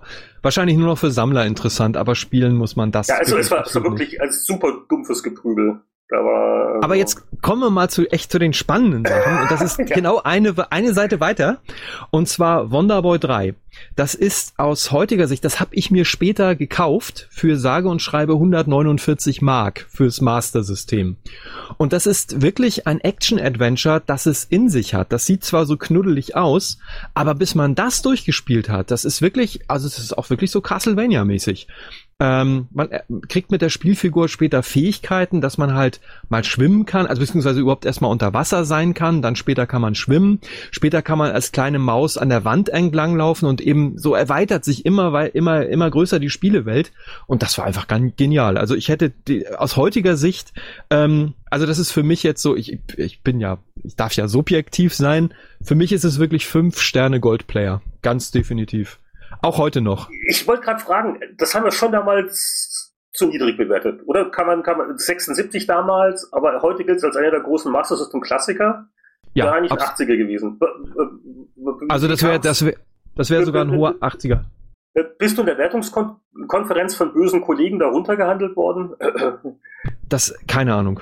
Ich, ich weiß es nicht mehr. Keine Ahnung. Also war, warum wir da so wenig gegeben haben.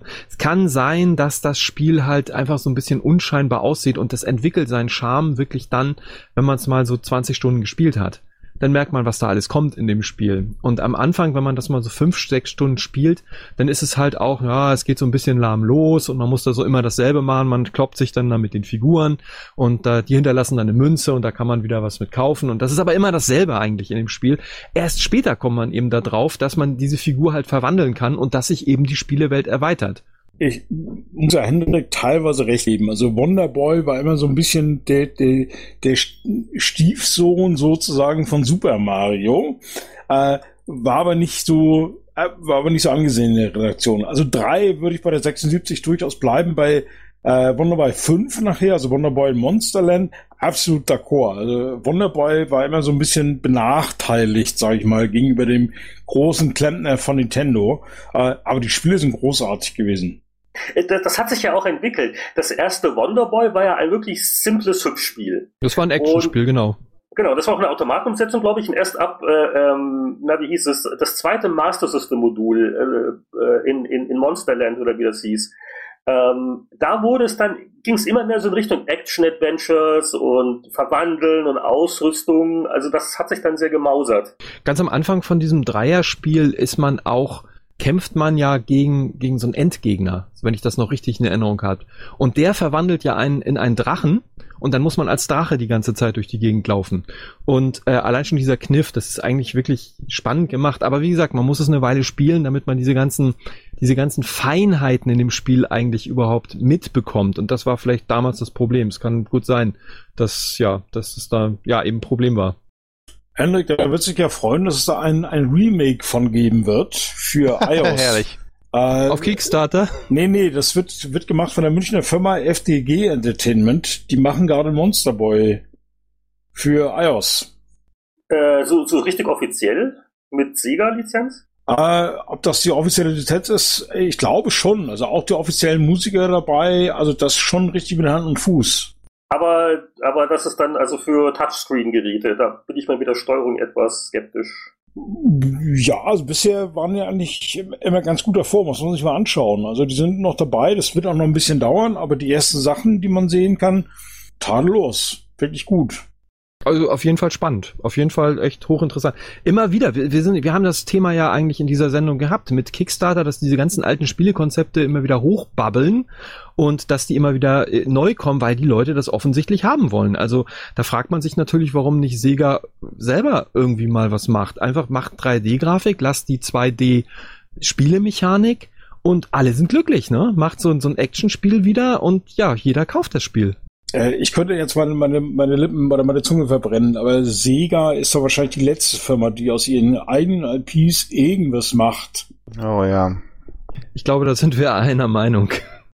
Ich würde gerne mal ein neues Street of Rage sehen. Das, das wäre mal so ein bisschen zeitgemäßer. Das wäre ein ganz grandioses Spiel. Elegante Überleitung auf Dragon Spirit. das ist nämlich genau unter Wonder bei Wonderboy 3.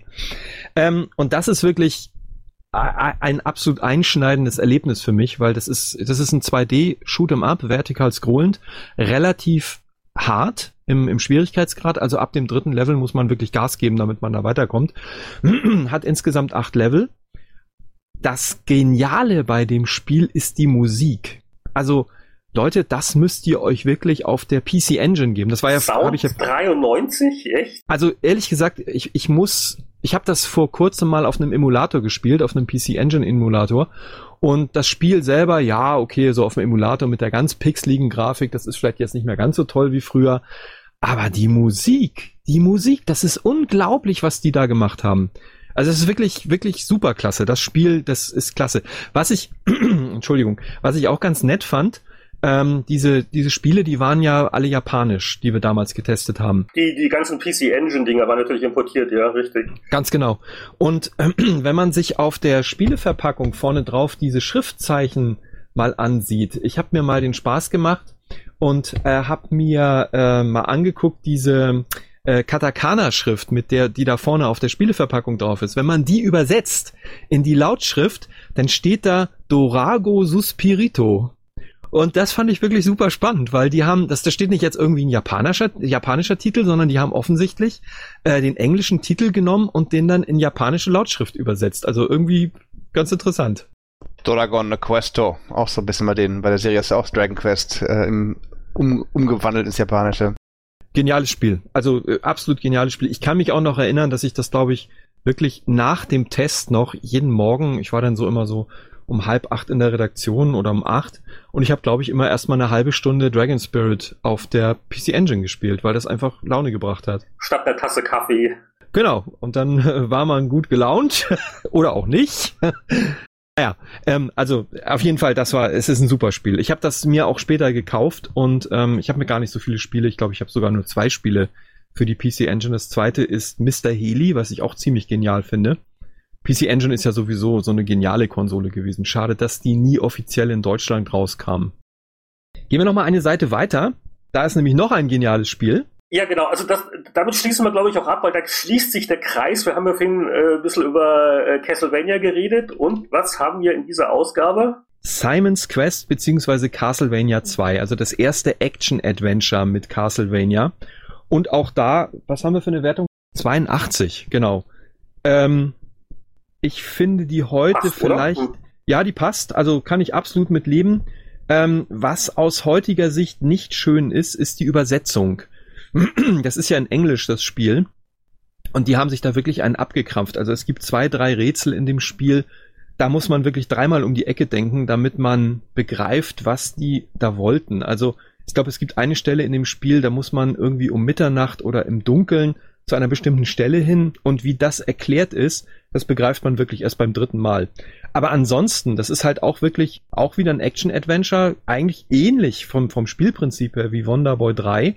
Man kriegt Gegenstände, man redet mit Leuten, so ein bisschen auch wie Zelda so eingebaut. Also ganz fantastisches Spiel. Kann ich auch heute, wenn man auf diese Retro-Spiele, um diesen Namen nur mal zu nennen, wenn man darauf steht, unbedingt spielen. Super Spiel. Ja, und damit äh, schließen wir die Powerplay 789, glaube ich, weil jetzt wird es doch irgendwie schon lang. Oder was? Einen haben wir noch? Ja, die Seite 52, 53. Okay. Da wo wir angefangen haben, der stählerne Falke, die Fotos der beiden Leute, die sowohl Spektrum Holobyte als auch Microprose in Grund und Boden getreten haben. Naja, die haben jetzt aber ihren Aha. Laden verkauft an die US-Regierung als Berater für CIA. Ne? Also ich meine, alles richtig gemacht insofern. Ja, so kann man es auch sehen. Wollte ich nur noch mal gesagt haben, dass die mal so schön auf einer Seite sind. Oder auf zweien. In Schwarz-Weiß passenderweise. Da gehört eigentlich oben ein schwarzes Bändchen dran oder so. Ich habe geschaut, dass in der, in der Ausgabe noch ein, ein Infocom-Adventure getestet wird. Ich dachte, Mensch, 89, da wäre es langsam eng um die Wurst geworden, aber nee, da ist noch mal eins drin, eins der letzten. Wo denn? Äh, warte, warte.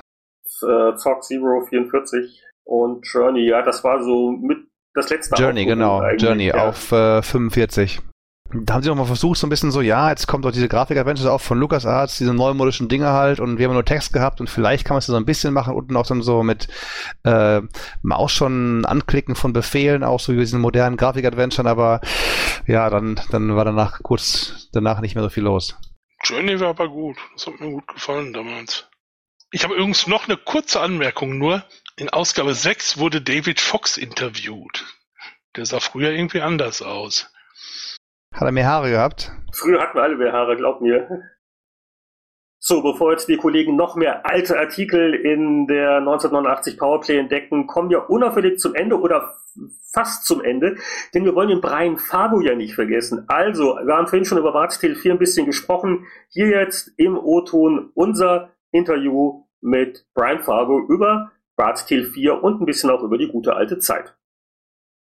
In a nutshell, uh, what are the areas where you're really trying to stick close to the original trilogy in terms of spirit and feeling? And Yep. what are the main areas which really need to be modernized and will look and feel and play different? Yeah, I think that, that that's a great question, uh, and and it's exactly how I, I approached it. So so let's first talk about the things that I think are important uh, that we keep from the originals, and that I think that people really gravitated towards. Um, I think one is certainly that it's a party-based game. It's not it's not a single player, and you know I think they use the word blobber these days, but that you're moving through an environment, and you should have as a group, uh, but you're you're kind of representing the entire you know the entire party as you're moving through, and then once combat starts, then that's a different thing, and I'll I'll come back to that. And so I think I think that's part of it.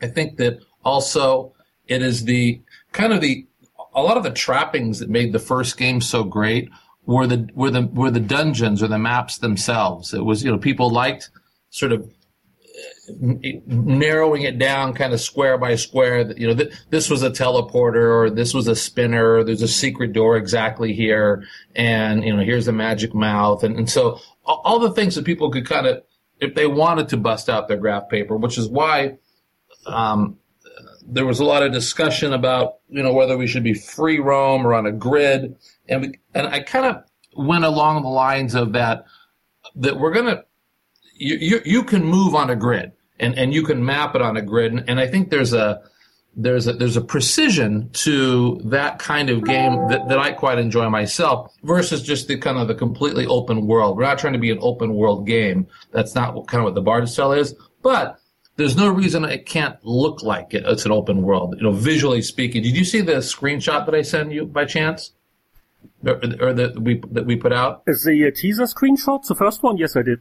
of the dungeon? So so like that doesn't look like a typical grid-based dungeon. So you can move on the grid, or you can snap off of it, and you can move around more freely uh, if you want. But ultimately, when combat starts, you're really going to kind of snap back onto the grid, and and, and, and and that's where the combat will take place. So so I think you know that the whole dungeon sort of philosophy and design is the same.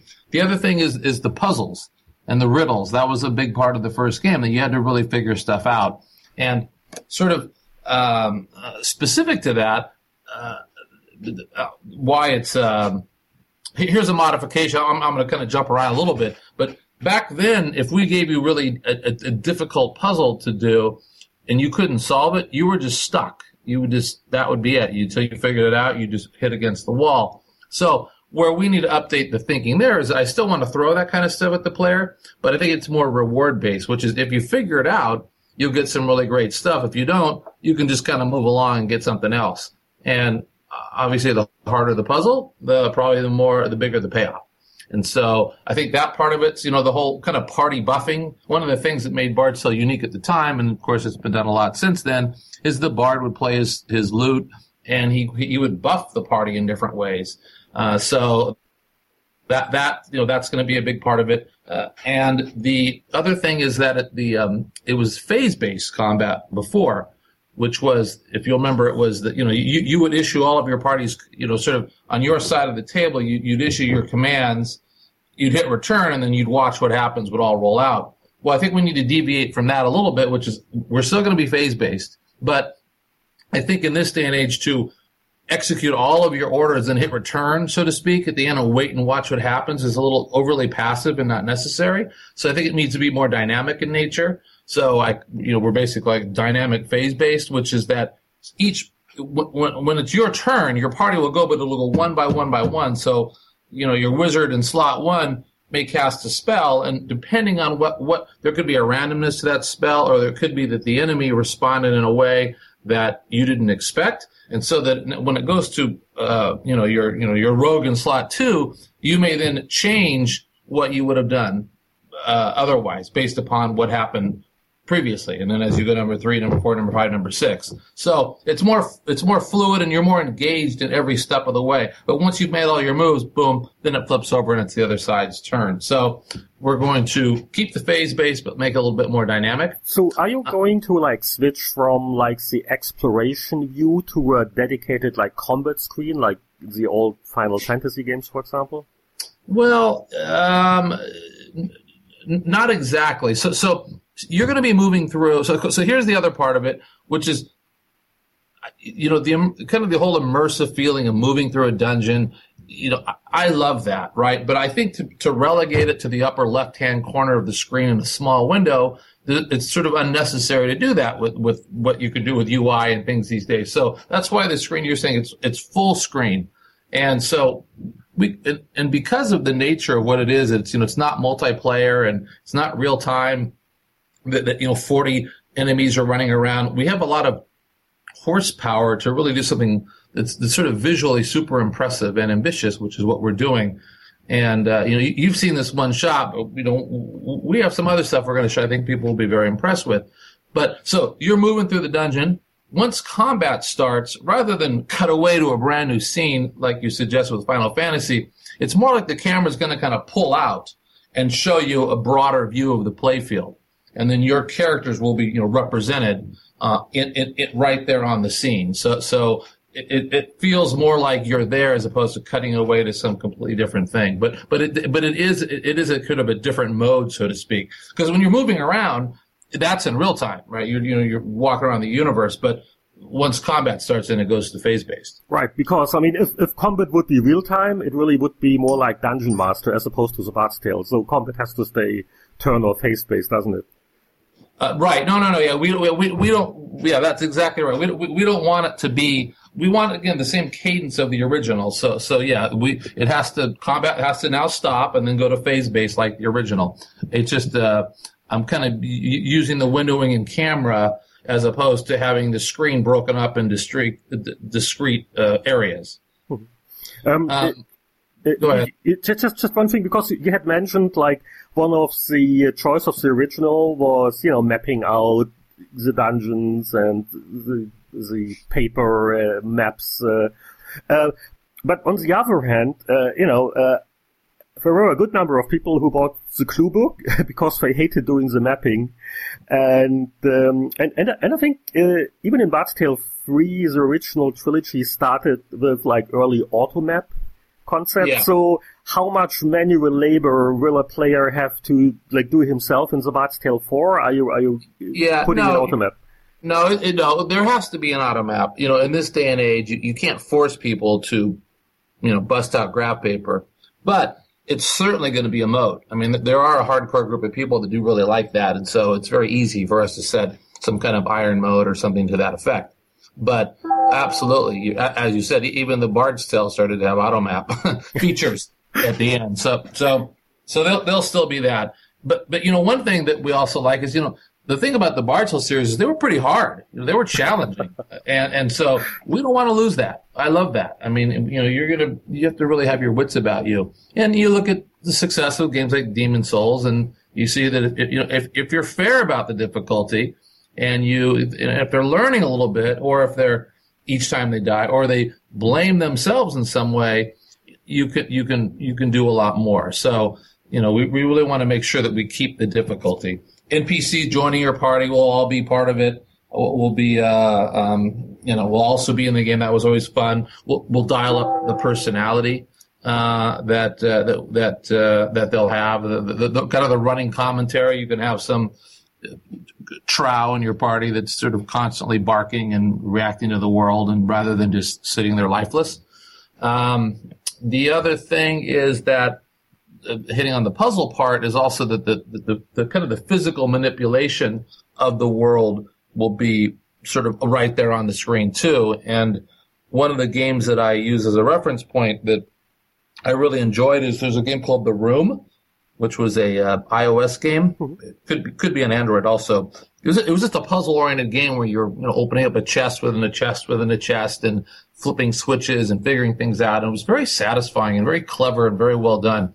And I really like that kind of approach uh, to the physical manipulation, and uh, and and that will drive down to, to, the to the item level too, which is that if you're uh, you know you could have an item, you could have a, a you know a sword uh, in your inventory, and you you've been using it for hours, and you look at one point and you notice there's a, a little lever on it. You say, ah, I didn't see that, and you and you flick it, and all of a sudden the, the sword lights up, starts glowing blue think, oh my gosh, I've had a magic sword the whole time. And so that kind of, that sense of discovery, even at a very micro level. Uh, cool. Uh, I just have to ask one more question about the graphics. Uh, you you mentioned that you were going for like more like a you know uh, high quality look and not a retro look. I guess that's also one of the reasons where you probably switched from uh, Unity to what is it, Unreal Engine four now?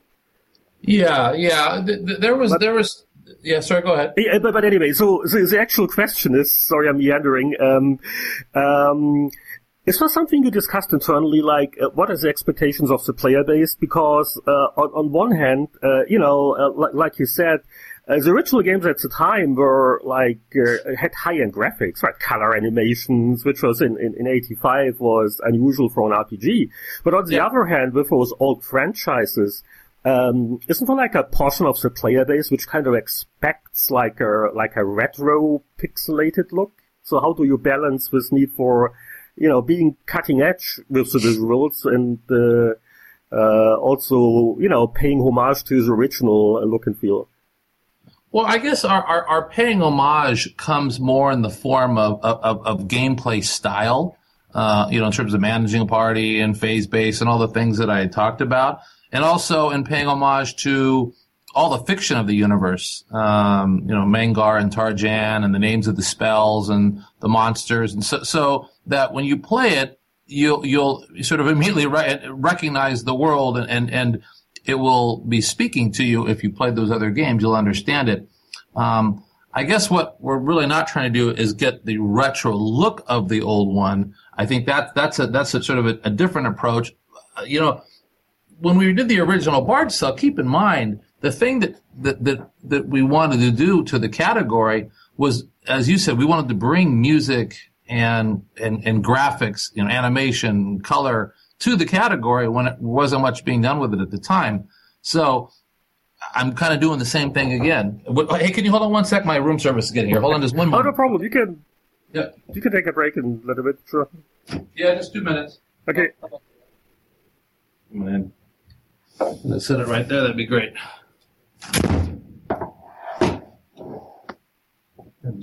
Sign this.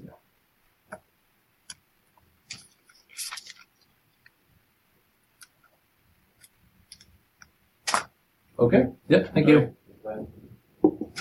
Well, I, I just hope your your dinner is not getting cold.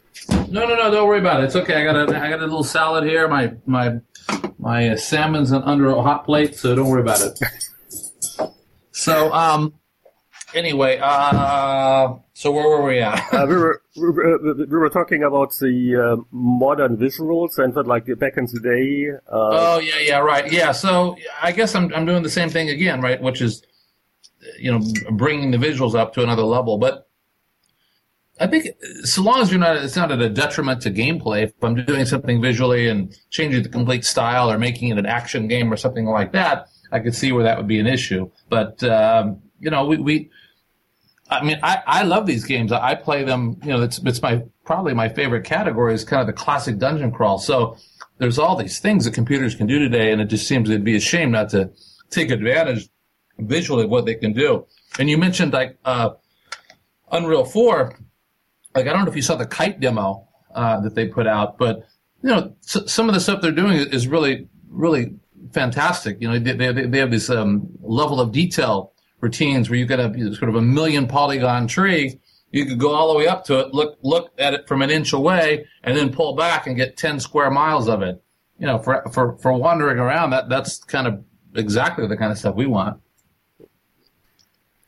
Um, so is there uh, any any timetable in place already? Um, do you have like a target year for the release of the fourth game, or does it really depend on the Kickstarter campaign and uh, how much money you're you're going to make, how many stretch goals will have to be fulfilled?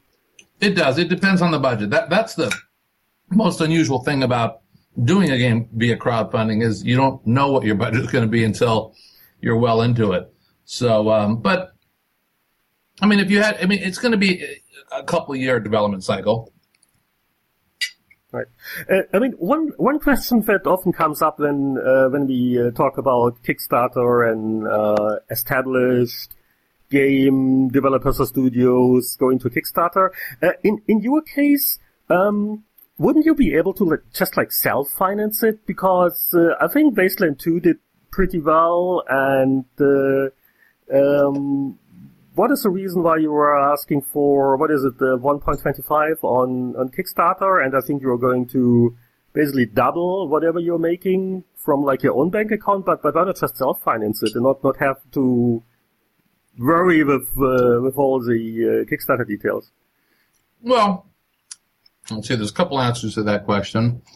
Well, one is there's a benefit to crowdfunding that goes beyond just the money, and you know it, it engages a group of people that are super passionate about what we do, and they get very involved, and they help spread the word. We don't we don't spend marketing money. We don't we don't have a marketing department or a marketing person. We rely on word of mouth, and you know, and they help build that because they're whether it's forty or fifty or sixty thousand people, and all behind it. If you do a good job, you know, they really help spread the word. And the, I think the other part of it is that, you know, with Kickstarter, I look at it that I was explaining this before. Like th- there's like this continuum of where you can get in on a game. You can get on a Kickstarter, and the benefit to getting in on Kickstarter is that you're going to get the absolute best price, and there's a bunch of things that that you're not going to be able to get later. Wh- Whether you know we do special special boxes that you know if you're a collector that's the only way you're going to get them or if you want to have you or your spouse uh, in the game. Uh, that's the only way you're going to get it. So there's some really unique things we can do up front that we can't do later on. So that's kind of step one. Step two is, well, I'll wait for, you know, some people like early access. And there's people who are, they're, they're either impatient, they want to play it right away, or they want to also be part of the process. And then step three is you'll just wait till it comes out. Step four is I'll wait till it comes out on sale. And step five is I'll wait till it comes in a bundle. And to me, we just sort of offer that whole continuum and you can kind of jump in wherever you want. And I see no harm in allowing people to get in, you know, er- earlier, especially in our case, which is, you know, we deliver. So it's not like, uh, I mean, I mean, there's always risk, of course, but at least we've proven we can deliver, you know, above and beyond the Call of Duty. So I just see it as a net positive, no matter how you how you cut it. Uh, talking about numbers, uh, uh, I think uh, the main reason why you are finally able to do like a proper sequel to the original trilogy is that you were able to like buy the intellectual property rights from Electronic Arts. So uh, it, it, it kind of sounded like it was like a long, painful, and expensive uh, progress. Are there any behind the scenes uh, things or numbers you are able to share? Mm, it was it wasn't expensive they were actually quite reasonable.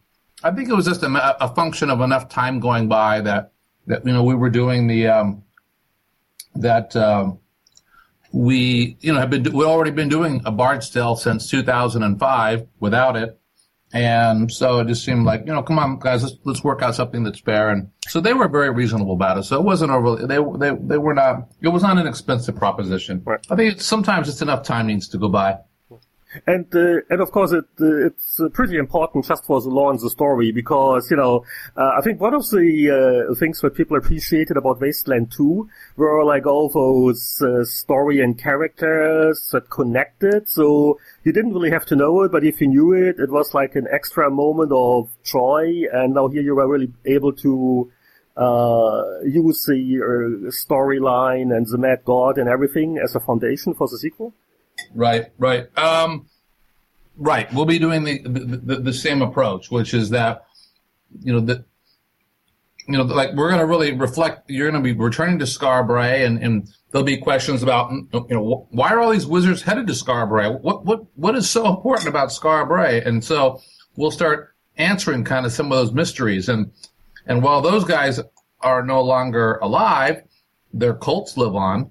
And so you know, so so you'll be very much getting references that if you played the first games, you know, left, right, and sideways, that as you say, will give you a joy, a little smile on your face. And if you didn't play the games, it's fine. It, it's okay. You won't you won't you won't be uh, missing out. You just won't you know get the full appreciation for for what's come before.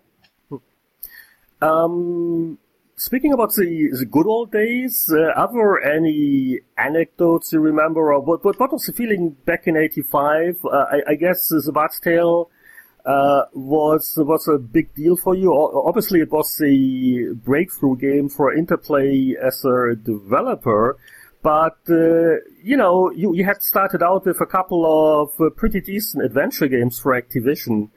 And so just, just take us back a little bit. So when you, when you think about, uh, you know, 1985, 30 years ago, how, how did, what was your gut feeling about the product? What, what was going on in the office? What, uh, uh and so well, on. you know, so, um, you know, it really goes back to, to, to high school.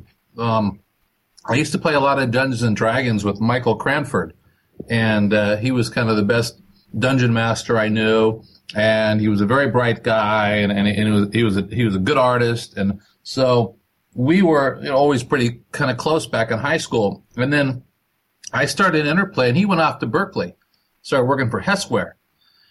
And so he uh, he one day says, you know, I want to move back to Southern California, and uh, you know, you know, we should do something along the lines of wizardry, but let's let's dial it up. Let's let's kind of bring everything that you know that we loved about D and D, and also bring color and music and sound, and and that's where the Bard's Tale was born. It was really from from me and my you know my my buddy. And in fact, he his parents didn't buy him a computer, so he used to borrow my computer on the weekends, and he'd program it, and then he'd not not Tale, but he'd pro, he'd learn to program, and then he'd return the computer during the week.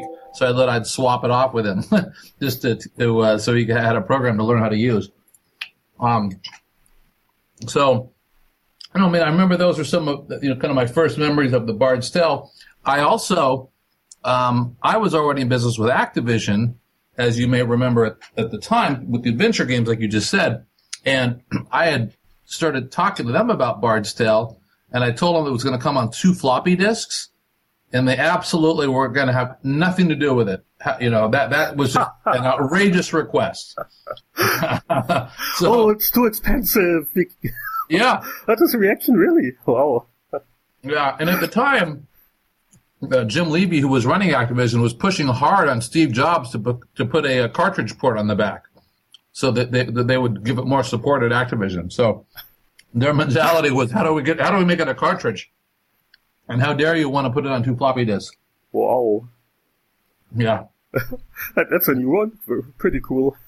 I know. How times have changed from our little slightly 140k floppy disks.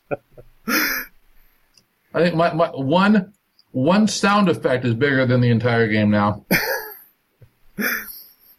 Oh, oh, and I guess that uh, having the IP rights also would give you the option to include like the classic trilogy with with Bard's Tale 4. I mean, you, you already did this with the iOS version of the 2005 Bard's Tale, right? Yeah. Hmm. Cool. Um, and just looking at the clock, uh, I don't want to keep you awake that much longer, but to, to wrap it up, uh, just one uh, Euro uh, specific question uh, about the uh, translation effort because uh, you know some uh, German players were a little critical about the Westland 2 translation, which I believe was like a crowdsourcing event, and people were actually complaining about it, it being uneven and. Uh, parts of the translation were missing. Is, is this like an area, particularly with the, the, bigger budget you're looking at now, is this an area you were probably going to change the way you handle translations? You know, we learned a lot since then. You know, you know, in, in, in reality, what happened was that there's a, you remember, a lot of localization houses or translation houses, they actually use computers to make their first pass. They use like a, a like a, a sophisticated Google Translate. And then they have editors go through and do the job of making everything consistent. And so we our editor did not come on very late into the process, and so we didn't. We we had a false impression of how good a job it was at the time, and and, and subsequent to that, we, we had them go through, and I think it's in pretty good shape now. But with that said, we'll absolutely do a better job of translation because a we'll have the editors on earlier, and number two, we also have a lot less words. I mean, you know, Wasteland, you know, 550,000 words. Those products take a lot longer. It's something called Bard's Tale they're not quite as verbose. It's probably you know kind of a fraction thereof. But but we, we learned a lot from that, and we will make darn sure the German translation is is is, is done well. Ja, schönen Dank nochmal an Brian Fargo, dass er sich die Zeit genommen hat für die Spieleveteranen. Apropos, die Veteranen müssen langsam ins Bett gehen. Wir verabschieden uns. Ein ganz intensiver Dank äh, gebührt heute natürlich unserem munteren Stargast Henrik. Super war's. Also bitte wiederkommen. Äh, können wir mal öfters machen. Vielleicht nicht äh, wieder sechs Jahre warten. Also ehrlich gesagt, ich habe zu danken. Ich fand das echt super. Ich habe mich auch tierisch drauf gefreut und ich bin sehr gerne wieder dabei. mit so viel positiven Schwingungen ist jetzt der richtige Augenblick gekommen, um Abschied zu nehmen. Also, äh, danke fürs Zuhören. Wir hören uns demnächst wieder und bis dahin sagen die Spieleveteranen Tschüss. Tschüss.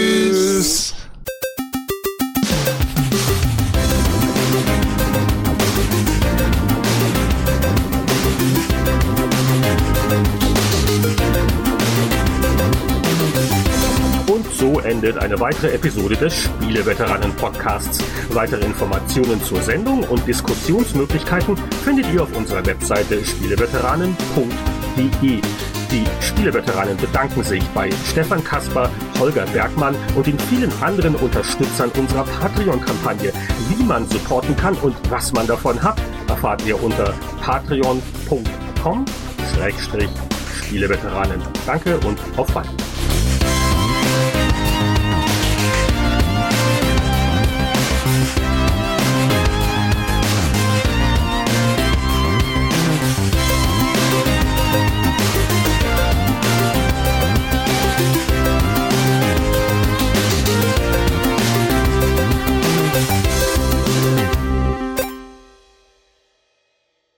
Schalten Sie auch beim nächsten Mal wieder ein, wenn Sie Henrik Fisch sagen hören wollen. So Jungs, Dankeschön, bis zum nächsten Mal. Jo, und dann auf Wiedersehen, ne? Und danke für den Fisch, mein Lieber.